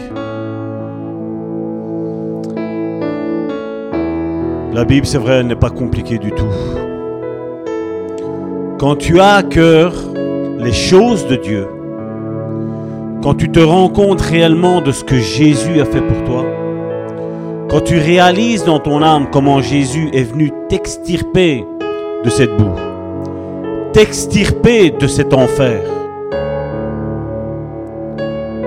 je me dis comment pouvons-nous aller contre la parole de Dieu? Comment pouvons-nous aller contre la parole de Dieu? Aujourd'hui, je vois que des, des simples questions un exemple, je vais, vous dire ici ce que récemment je disais à quelqu'un. Je dis pourquoi nous avons quatre évangiles? Pourquoi nous dit-on que ce qui est dans l'un est dans l'autre? Et je vois malheureusement, vraiment comme la Bible le dit, même si ça a une double connotation, ce que Osée dit dans Osée chapitre 4 verset 6, mon peuple périt parce qu'il lui manque la connaissance. Il y a dans un premier temps, la connaissance et plutôt l'intimité avec Dieu. Mais dans un deuxième temps, il y aussi la connaissance de la parole de Dieu, la connaissance des choses de Dieu. Je dis, regarde, regardez, si nous prenons Matthieu chapitre 16, 28, euh, à partir du verset 16, nous avons cet évangile. Dans Matthieu chapitre 1, verset 1, il commence avec la généalogie de Jésus. Et il termine comme ceci, l'évangile de Matthieu. À partir du verset 16, les onze disciples allèrent en Galilée sur la montagne que Jésus leur avait désignée. Quand ils le virent, donc les disciples, ils se prosternèrent devant lui. On se dit, waouh, quelle révérence, n'est-ce pas? Mais qu'est-ce qu'il nous dit après? Mais quelques-uns eurent des doutes nous voyons les douze disciples se prosterner face à Jésus. On dit quelle révérence, quelle humilité, qui est des hommes. Mais la Bible précise, quelques-uns eurent des doutes. Jésus s'étant approché, il leur parla ainsi.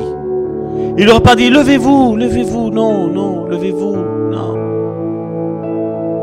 Jésus a donné l'essentiel pour toi et pour moi dans ce verset-là. Dans le verset 19. Jésus s'étant approché leur dit ainsi, au verset 18, Tout pouvoir m'a été donné dans le ciel et sur la terre. Jésus a dit, Tout pouvoir m'a été donné dans le ciel et sur la terre. Tout pouvoir lui a été donné. Et Jésus nous donne cette mission. Il dit pas je vais aller. Il dit allez. Faites. Il dit allez. Le verbe de se bouger, va.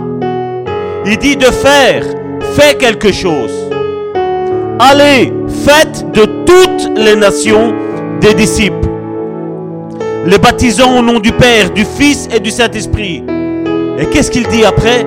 Et enseignez-leur à observer tout ce que je vous ai prescrit. Je vais revenir après sur ça. Sur enseignez-leur tout ce que je vous ai prescrit. Parce qu'aujourd'hui, beaucoup prêchent pour faire des disciples, mais ce n'est pas le message de l'évangile. Ce sont des passages de l'évangile, mais ce n'est pas le message de l'évangile. Ce sont des passages qui sont tirés hors contexte. Enseignez-leur à observer tout ce que je vous ai prescrit. Et voici, je suis avec vous tous les jours jusqu'à la fin du monde. Ça, c'est Matthieu. Ça, c'est l'évangile de Matthieu. Il y a cette généalogie où on apprend sur Jésus, ce qu'il s'est passé. Et alors on pourrait penser que le deuxième, après Matthieu vient Marc, n'est-ce pas? Après Matthieu vient Marc. Et on pense que voilà, Marc va répéter les mêmes choses. Et Marc ne répète pas les mêmes choses. Marc chapitre 1 verset, verset 1, il dit commencement de l'évangile de Jésus-Christ, Fils de Dieu. C'est l'évangile de Jésus-Christ. Et tout cet évangile de Marc nous parle que de délivrance, que de chasser des démons, que de guérison, que d'exploits. Et aujourd'hui, on va à l'église pour s'entendre dire, tu vas avoir un grand ministère. Dieu va faire des choses grandes avec toi. Dieu ne t'appelle pas à la bassesse, mais à l'élévation.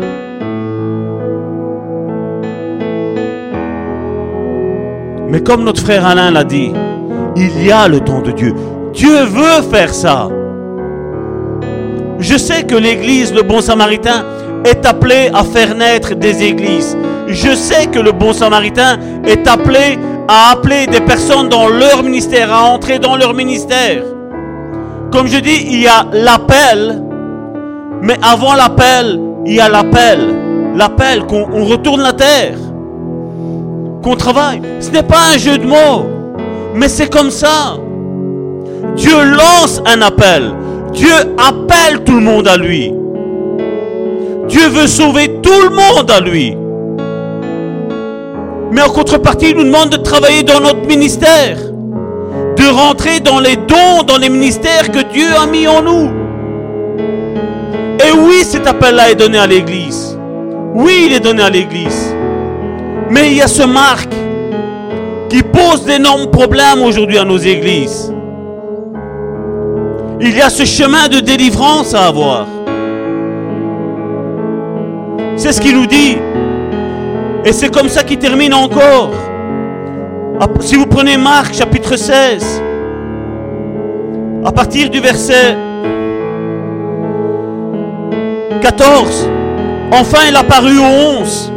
Pendant qu'ils étaient à table, il leur reprocha leur incrédulité et leur dureté de cœur.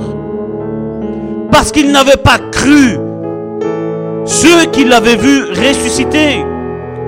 Puis il leur dit, allez par tout le monde encore une fois. La mission, le monde, les autres.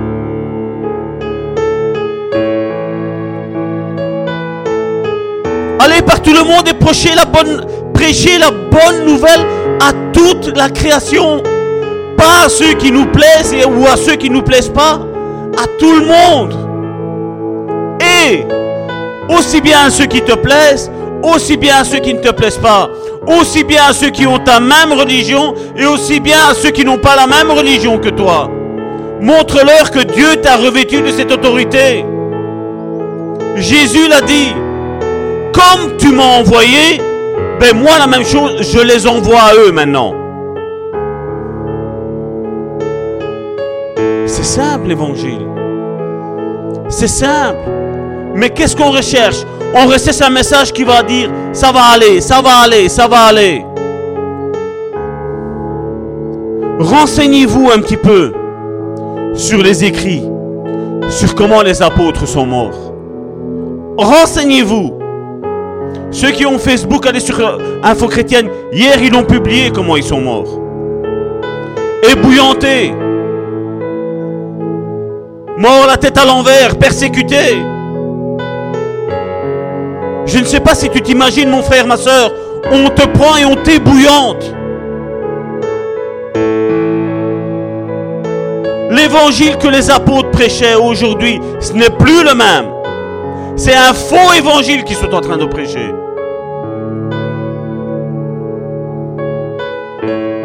Dieu nous appelle à plus. Dieu veut montrer notre autorité. Cette semaine, je l'expliquais à ma belle-sœur et à mon frère. Ou quelqu'un m'a téléphoné. Il m'a dit, je suis fâché avec toi, Salvatore. Ah, je dis, on ne peut pas plaire à tout le monde. Hein. On ne peut pas plaire à tout le monde. Hein. Non, Salvatore. J'appréciais tout ce que tu mettais. Moi, je me suis demandé, t'appréciais quand je disais que Dieu va faire des choses grandes avec toi. Il m'a dit non, ça va tort. Un chrétien ne peut avoir de démons. Ah, je dis c'est ça. Je dis mais dis, euh, mais si tu veux on peut prier ensemble. Ben oui, j'ai téléphoné parce que c'est pour te défier.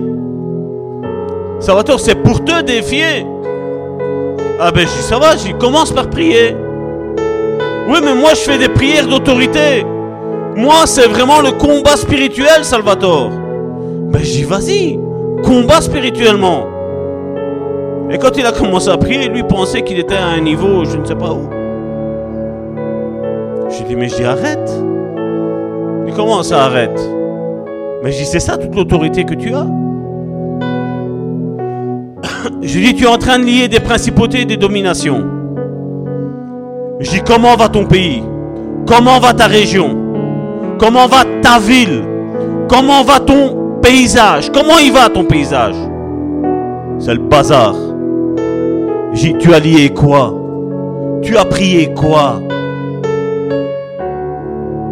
C'est bien de faire nos, nos one-man shows, c'est bien. Mais si ça ne fait pas bouger le ciel, ça ne sert à rien. Ce n'est que du spectacle que nous faisons. Et à peine j'ai ouvert ma bouche, moi, cette personne-là a commencé à me chanter un Ave Maria. J'ai fait une prière bien précise. Deux paroles, pas plus. Il a commencé à me chanter l'Ave Maria. Après, il a commencé à me parler de Mohamed. Et après ça, il est parti sur Bouddha. Et à un moment donné, je dis, oh, j'ai stop, stop, stop, stop. Je dis, euh, mon ami, je dis, qu'est-ce qui se passe là? Il fait, qu'est-ce qu'il y a? Je dis, pourquoi tu me parles de, Maria De Marie? Pourquoi tu me parles de Mohamed? Pourquoi tu me parles de Bouddha? Je dis, t'as vu qu'est-ce que j'ai fait à l'esprit religieux qui était en toi? Je dis, regarde comme ça s'est manifesté. N'y a-t-il pas une personne qui, dans ta famille, allait dans, l'église catholique et qui, était une église qui était vouée à Marie oui, ma grand-mère. Mais, tu as entendu ce que j'ai dit? Ben oui, j'ai entendu, j'ai des oreilles. Et quand je parle avec quelqu'un, ben, la moindre des choses, c'est que j'écoute. Dis, ça fait partie de mon ministère d'écouter les personnes. Et ça devrait faire partie de tout disciple d'écouter les autres. Je dis, comment ça se fait tu as, tu as nommé, je dis, dans ta prière, dis, tu me nommes maintenant Mahomet. Je dis, y a-t-il pas un musulman quelque part dans ta famille? Non. Je lui dis, t'es sûr? Parce que moi, je suis persuadé que oui. Oui, il y a, y a ma tante qui s'est mariée euh, ici récemment avec, euh, avec un musulman. J'ai dit, comment ça se fait que tu nommes ça? J'ai comment tu te dis disciple et comment nommes-tu déjà deux autorités Et j'ai dit, il y a celle de Bouddha? Je dis, il n'y a personne de ta famille qui, qui était en lien, en rapport avec Bouddha? Il me fait oui. Oui, une de mes copines. Je dis, comment ça, une de tes copines? Ah, mais il me fait, mais Salvatore, il fait, je, suis à la recherche d'une femme. Et je dis, et Et il faut que j'essaye. Et je dis, et tu essayes comme ça? Je dis, regarde comment tu es lié. Je suis sincère. C'est pas pour... Euh, pas pour me la péter. Mais comme je dis, Jésus a dit, tout pouvoir m'a été donné. Et ce pouvoir, Dieu nous l'a transféré à nous en tant qu'enfants de Dieu. Et oui, il y a ce livre de Matthieu. Oui, il y, a, ce livre de Marc qui nous parle de délivrance, où les chrétiens ont besoin de délivrance. Parce que c'est facile de dire oui, il est chrétien, mais il n'est pas né de nouveau. Oui, il est chrétien, mais il est chrétien à moitié. Ça, c'est la réponse la plus facile qu'on puisse donner. Moi, je peux vous dire qu'il y a des personnes, il y a des chrétiens qui veulent vraiment s'en sortir, qui sont liés, qui ne le savent même pas. Et Jésus nous appelle à nous délivrer les uns les autres. Parce que l'Église, c'est ça, c'est nous aimer les uns les autres, c'est nous exhorter les uns les autres, c'est nous encourager les uns les autres, c'est prier les uns pour les autres, c'est nous aimer les uns pour les autres. C'est nous relever les uns pour les autres. C'est nous encourager les uns les autres. La Bible ne parle que des uns les autres, les évangiles. C'est pour ça qu'il nous est dit, tu aimeras ton Seigneur comme toi-même. Tu aimeras ton frère comme toi-même. L'autre a de l'importance. Parce que si tu laisses l'autre à terre, quand tu auras des problèmes, que tu seras à terre, tu resteras toi aussi à terre. Et c'est pour ça que Dieu a créé l'Église. Luc nous parle d'un témoin. Il dit, je ne suis pas un témoin oculaire. Mais il fait, j'ai tourné tout Israël. Et j'ai récolté tous les témoignages. Et je vous les ai mis là. C'est le témoignage après qu'on donne. Ce n'est pas des évangiles séparés. Ce pas des évangiles qui sont, qui sont différents. Ce pas des évangiles qui répètent la même chose. Il est temps qu'on revienne à la parole. Il est temps qu'on comprenne la parole. Parce que Dieu veut se servir de ces étapes. Il y a le temps de Dieu, comme notre frère Alain a bien prêché. Il y a le temps de Dieu. Oui, je sais que Dieu va amener des pasteurs ici. Je sais que Dieu va amener des apôtres. Je sais que Dieu amène des évangélistes, des prophètes, des docteurs. Et ils vont rentrer pleinement dans ça. De la semaine, je priais, je disais Seigneur, je dis, pourquoi nous ne croissons pas? Pourquoi? Et je disais Seigneur, sonde mon âme. Et l'Esprit m'a dit, Salvatore, calme-toi. Arrête. Le problème, ce n'est pas toi. Le problème, ce sont que les disciples ne sont pas prêts. Aujourd'hui, beaucoup pensent être disciples. Mais ils ont juste adhéré à une religion, religieusement. Dieu ne nous appelle pas à accepter une religion. Dieu nous a appelés à accepter son Fils Jésus-Christ. Et une fois qu'on l'a réellement dans notre cœur, mais Dieu va nous pousser à rentrer dans notre ministère. Dieu va commencer à faire fructifier les dons dans nos vies. Comment vous dites-vous que une personne qui n'a pas fait de solfège, qui n'a pas joué au piano, est là en train de jouer au piano? Parce que nous avons mis que celle-ci, l'église de Bon Samaritain, est l'église de Jésus-Christ, l'église du Saint-Esprit. Et c'est le Saint-Esprit qui fait tout. Il y a un temps. Il est vrai qu'une fois quelqu'un m'a dit pour faire un vrai disciple, il faut 10 ans. C'est pas vrai, moi je dis. C'est pas vrai. Tout dépend de ta volonté d'appliquer la parole de Dieu dans ta vie. Même après un an, même après une délivrance, on le voit bien avec le, chrétien, notre frère de Gadaré, de Gadaré, le Gadaréen. Jésus le libère. Il ne l'avait jamais vu. Jésus le rencontre. Il y a cet homme qui était possédé par la légion, qui court après lui. Même les démons n'ont pas su l'arrêter. Mais il avait une volonté, il avait entendu parler de Jésus. Il avait entendu que Jésus lui avait dit, si le Fils de l'homme vous libère, vous serez réellement libre. Il a entendu ça. Et quand il voit Jésus, il court. Et les démons commencent à se manifester. Et Jésus nous a dit, il commandait avec sévérité à ce que ces esprits sortent de cet homme. Et après qu'ils sont sortis, le Gadaréen a dit, Jésus, Jésus, je vais venir avec toi. Et Jésus dit, non, non, va témoigner. Va témoigner à toute ta famille. Va témoigner à ton village de ce que Dieu a fait dans ta vie. Le témoignage, le livre de Luc. Ce sont des processus. Et ça aujourd'hui, on n'explique plus ça. C'est bizarre. Prenez Jean, chapitre 6.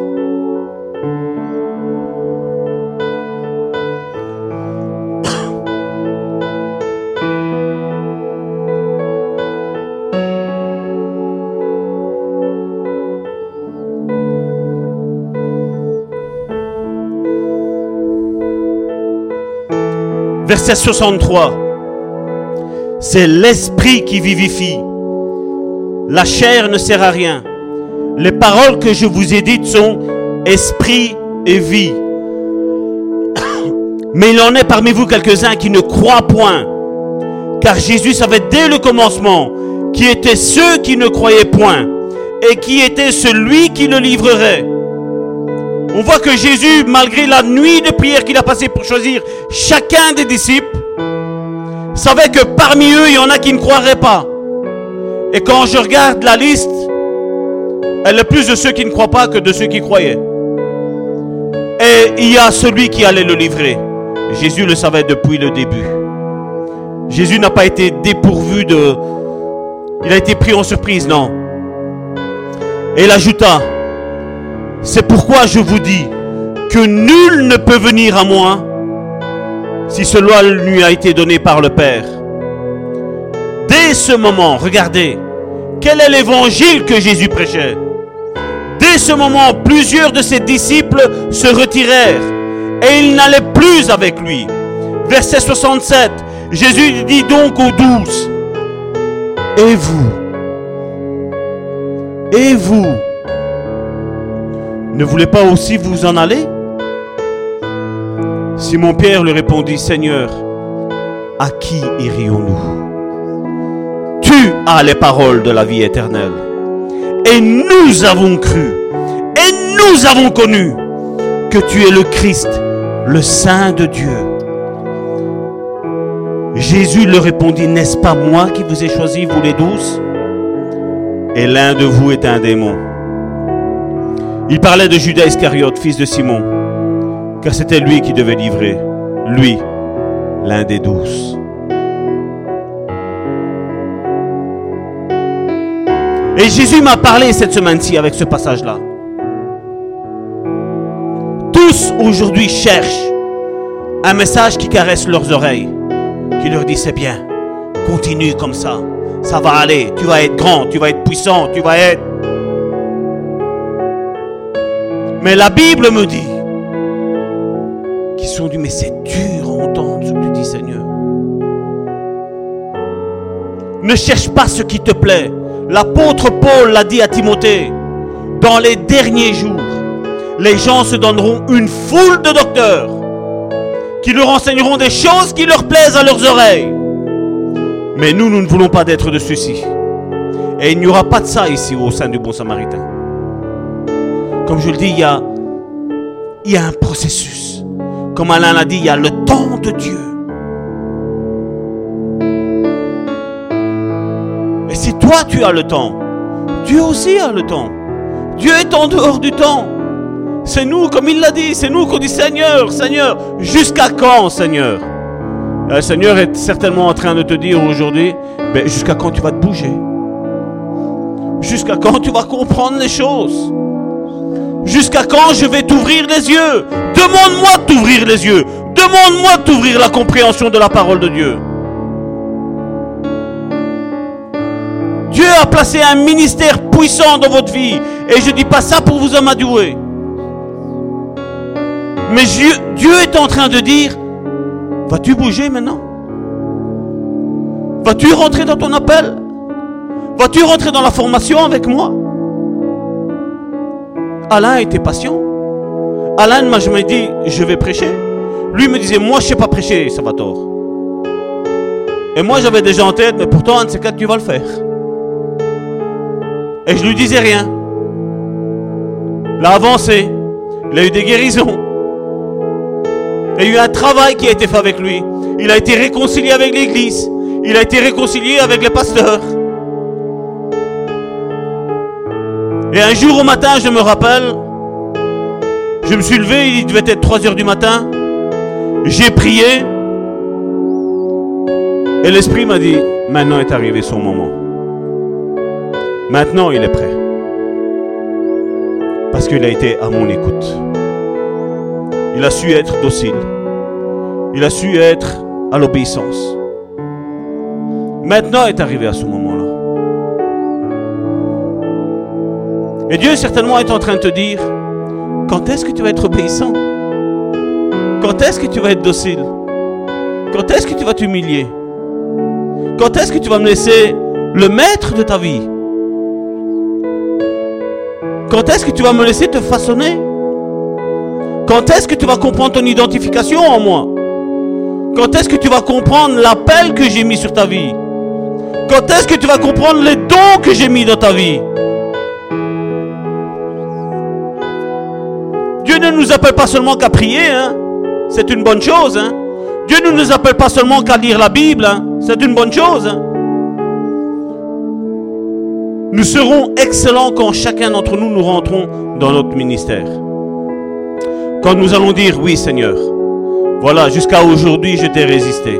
Et je voudrais qu'on incline nos têtes, que nous inclinions notre âme aussi, notre esprit aussi, devant le trône de Dieu et de dire Seigneur, je te demande pardon. Vous pouvez répéter après moi. Seigneur, je te demande pardon pour toutes les fois où je n'ai pas écouté ta voix, où j'ai voulu te devancer, où j'ai voulu freiner. Seigneur, je te demande pardon, Seigneur, parce que j'ai perdu du temps. Toi, tu savais tout, Seigneur, mais moi, j'ai perdu du temps. Et perdre du temps, c'est un péché. Aller trop vite, c'est un péché. Mais être dans le temps de Dieu, c'est accomplir la volonté de Dieu.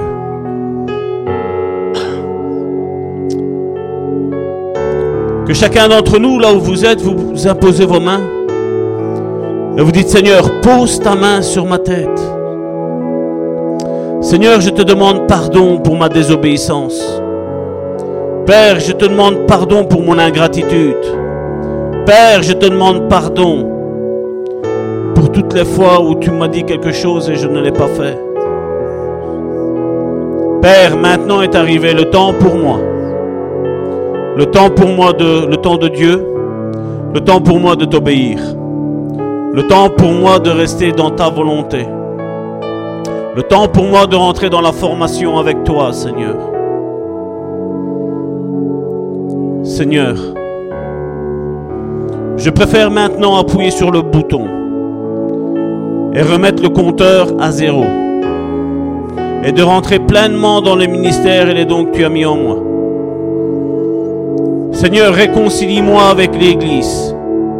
Seigneur, réconcilie-moi avec les vrais ministres de Dieu. Abaisse mon orgueil et fais croître l'humilité en moi. Fais croître en moi l'obéissance. Fais, fais, fais en moi que je sois obéissant à ta voix, à la voix de ce merveilleux Saint-Esprit.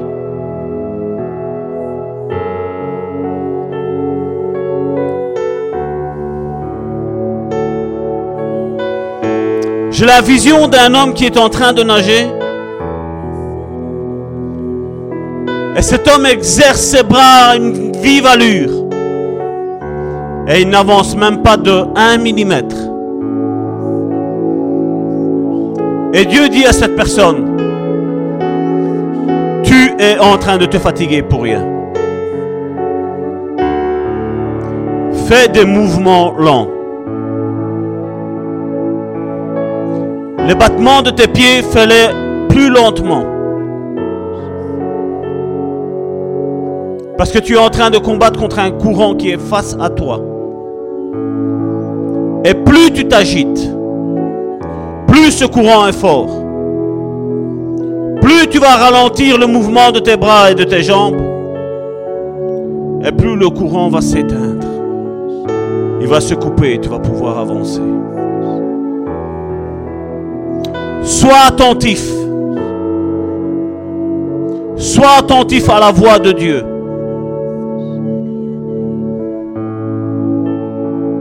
Dieu t'appelle à plus que ce que tu es en train de faire maintenant. Dieu t'appelle à plus. Mais c'est le moment de formation. Ce n'est pas, le, moment de rentrer dans ton ministère. C'est le moment de formation. Dieu va te former.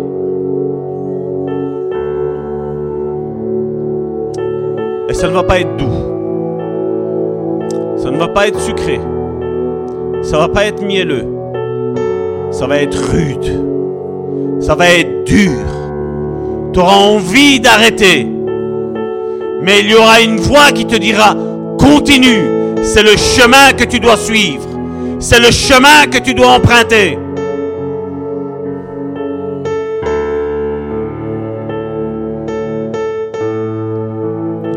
Promis à Moïse qu'il allait voir la gloire de Dieu.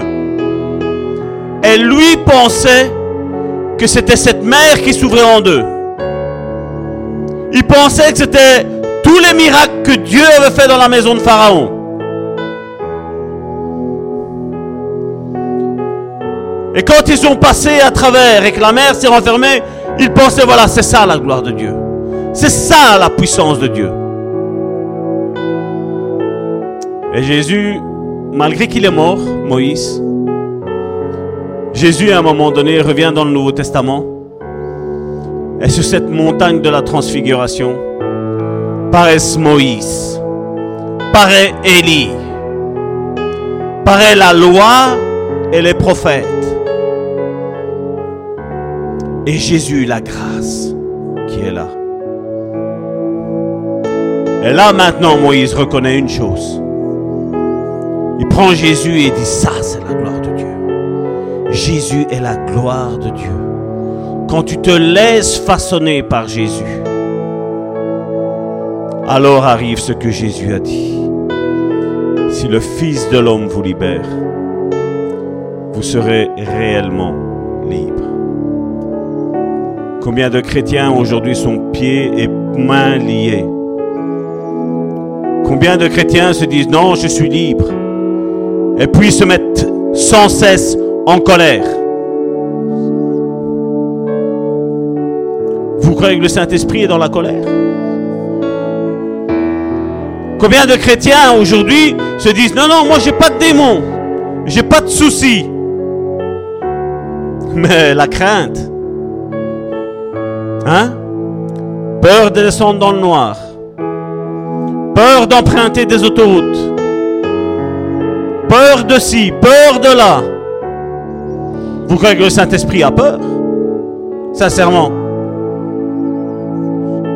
Combien disent je suis rempli du Saint-Esprit. Et après, ils sont médisants. Vous croyez que le Saint-Esprit est là-dedans dans la médisance? Vous croyez, sincèrement? Ce sont des passions, ce sont des démons qui sont dans la vie des personnes et qui ressurgissent, qui se manifestent. Il est temps de revenir à l'Évangile. L'évangile de Marc nous présente un Jésus où il n'a pas arrêté de faire des délivrances. Pourquoi les chrétiens ne font pas de délivrance Pourquoi les chrétiens ne font pas de délivrance Pourquoi n'accomplissent-ils pas la mission que Jésus nous a donnée? Dans Marc chapitre 16, verset 16. En mon nom, ils chasseront des démons. Et on me dit bien souvent, c'est dans les non-chrétiens. C'est pas vrai tu ne feras aucune délivrance dans, aucun chrétien. Parce qu'une délivrance se passe bien quand le chrétien a renoncé à ses péchés. Quand le chrétien veut marcher en nouveauté de vie. Marcher en disant Seigneur, je veux accomplir ta mission coûte que coûte. Même si mon corps me demande de pécher, je dis non. Je dis non parce que j'ai choisi. Et là, la délivrance, croyez-moi, les démons partent tout seuls. Ça part tout seul. Combien aujourd'hui disent, tu as eu une délivrance de quoi? Je ne sais pas. Mais Jésus me dit que Marie Magdala, quand elle a été délivrée, elle dit, de elle sont partis sept démons. Point. Jésus savait qu'il y avait sept démons qui avaient quitté cette femme. Notre sœur, Marie de Magdala. Et aujourd'hui, voilà l'église dans quel état elle est. Division sur division. Jésus nous a demandé de faire des disciples, pas des chrétiens. Et on nous a dit, oui, chrétien, c'est petit Christ. Mais un petit Christ qui pêche n'est pas un petit Christ. Je suis désolé. Je suis désolé. Parce que quand tu as réellement Christ dans ta vie, le, péché t'est en dégoût. T'as même plus envie de le regarder. T'as même plus envie de, le toucher avec tes doigts. T'as même plus, t'as même pas de réjouissance dans le péché. T'en as pas. Tu y trouves que du dégoût. Tu n'y trouves rien d'autre que, que du dégoût. Rien d'autre. Rien d'autre que du dégoût. Oh Seigneur, en ces derniers jours, je te prie de mettre la soif, la faim de ta parole, la soif et la faim, Seigneur, de la prière, la faim et la soif de s'assembler dans ton église.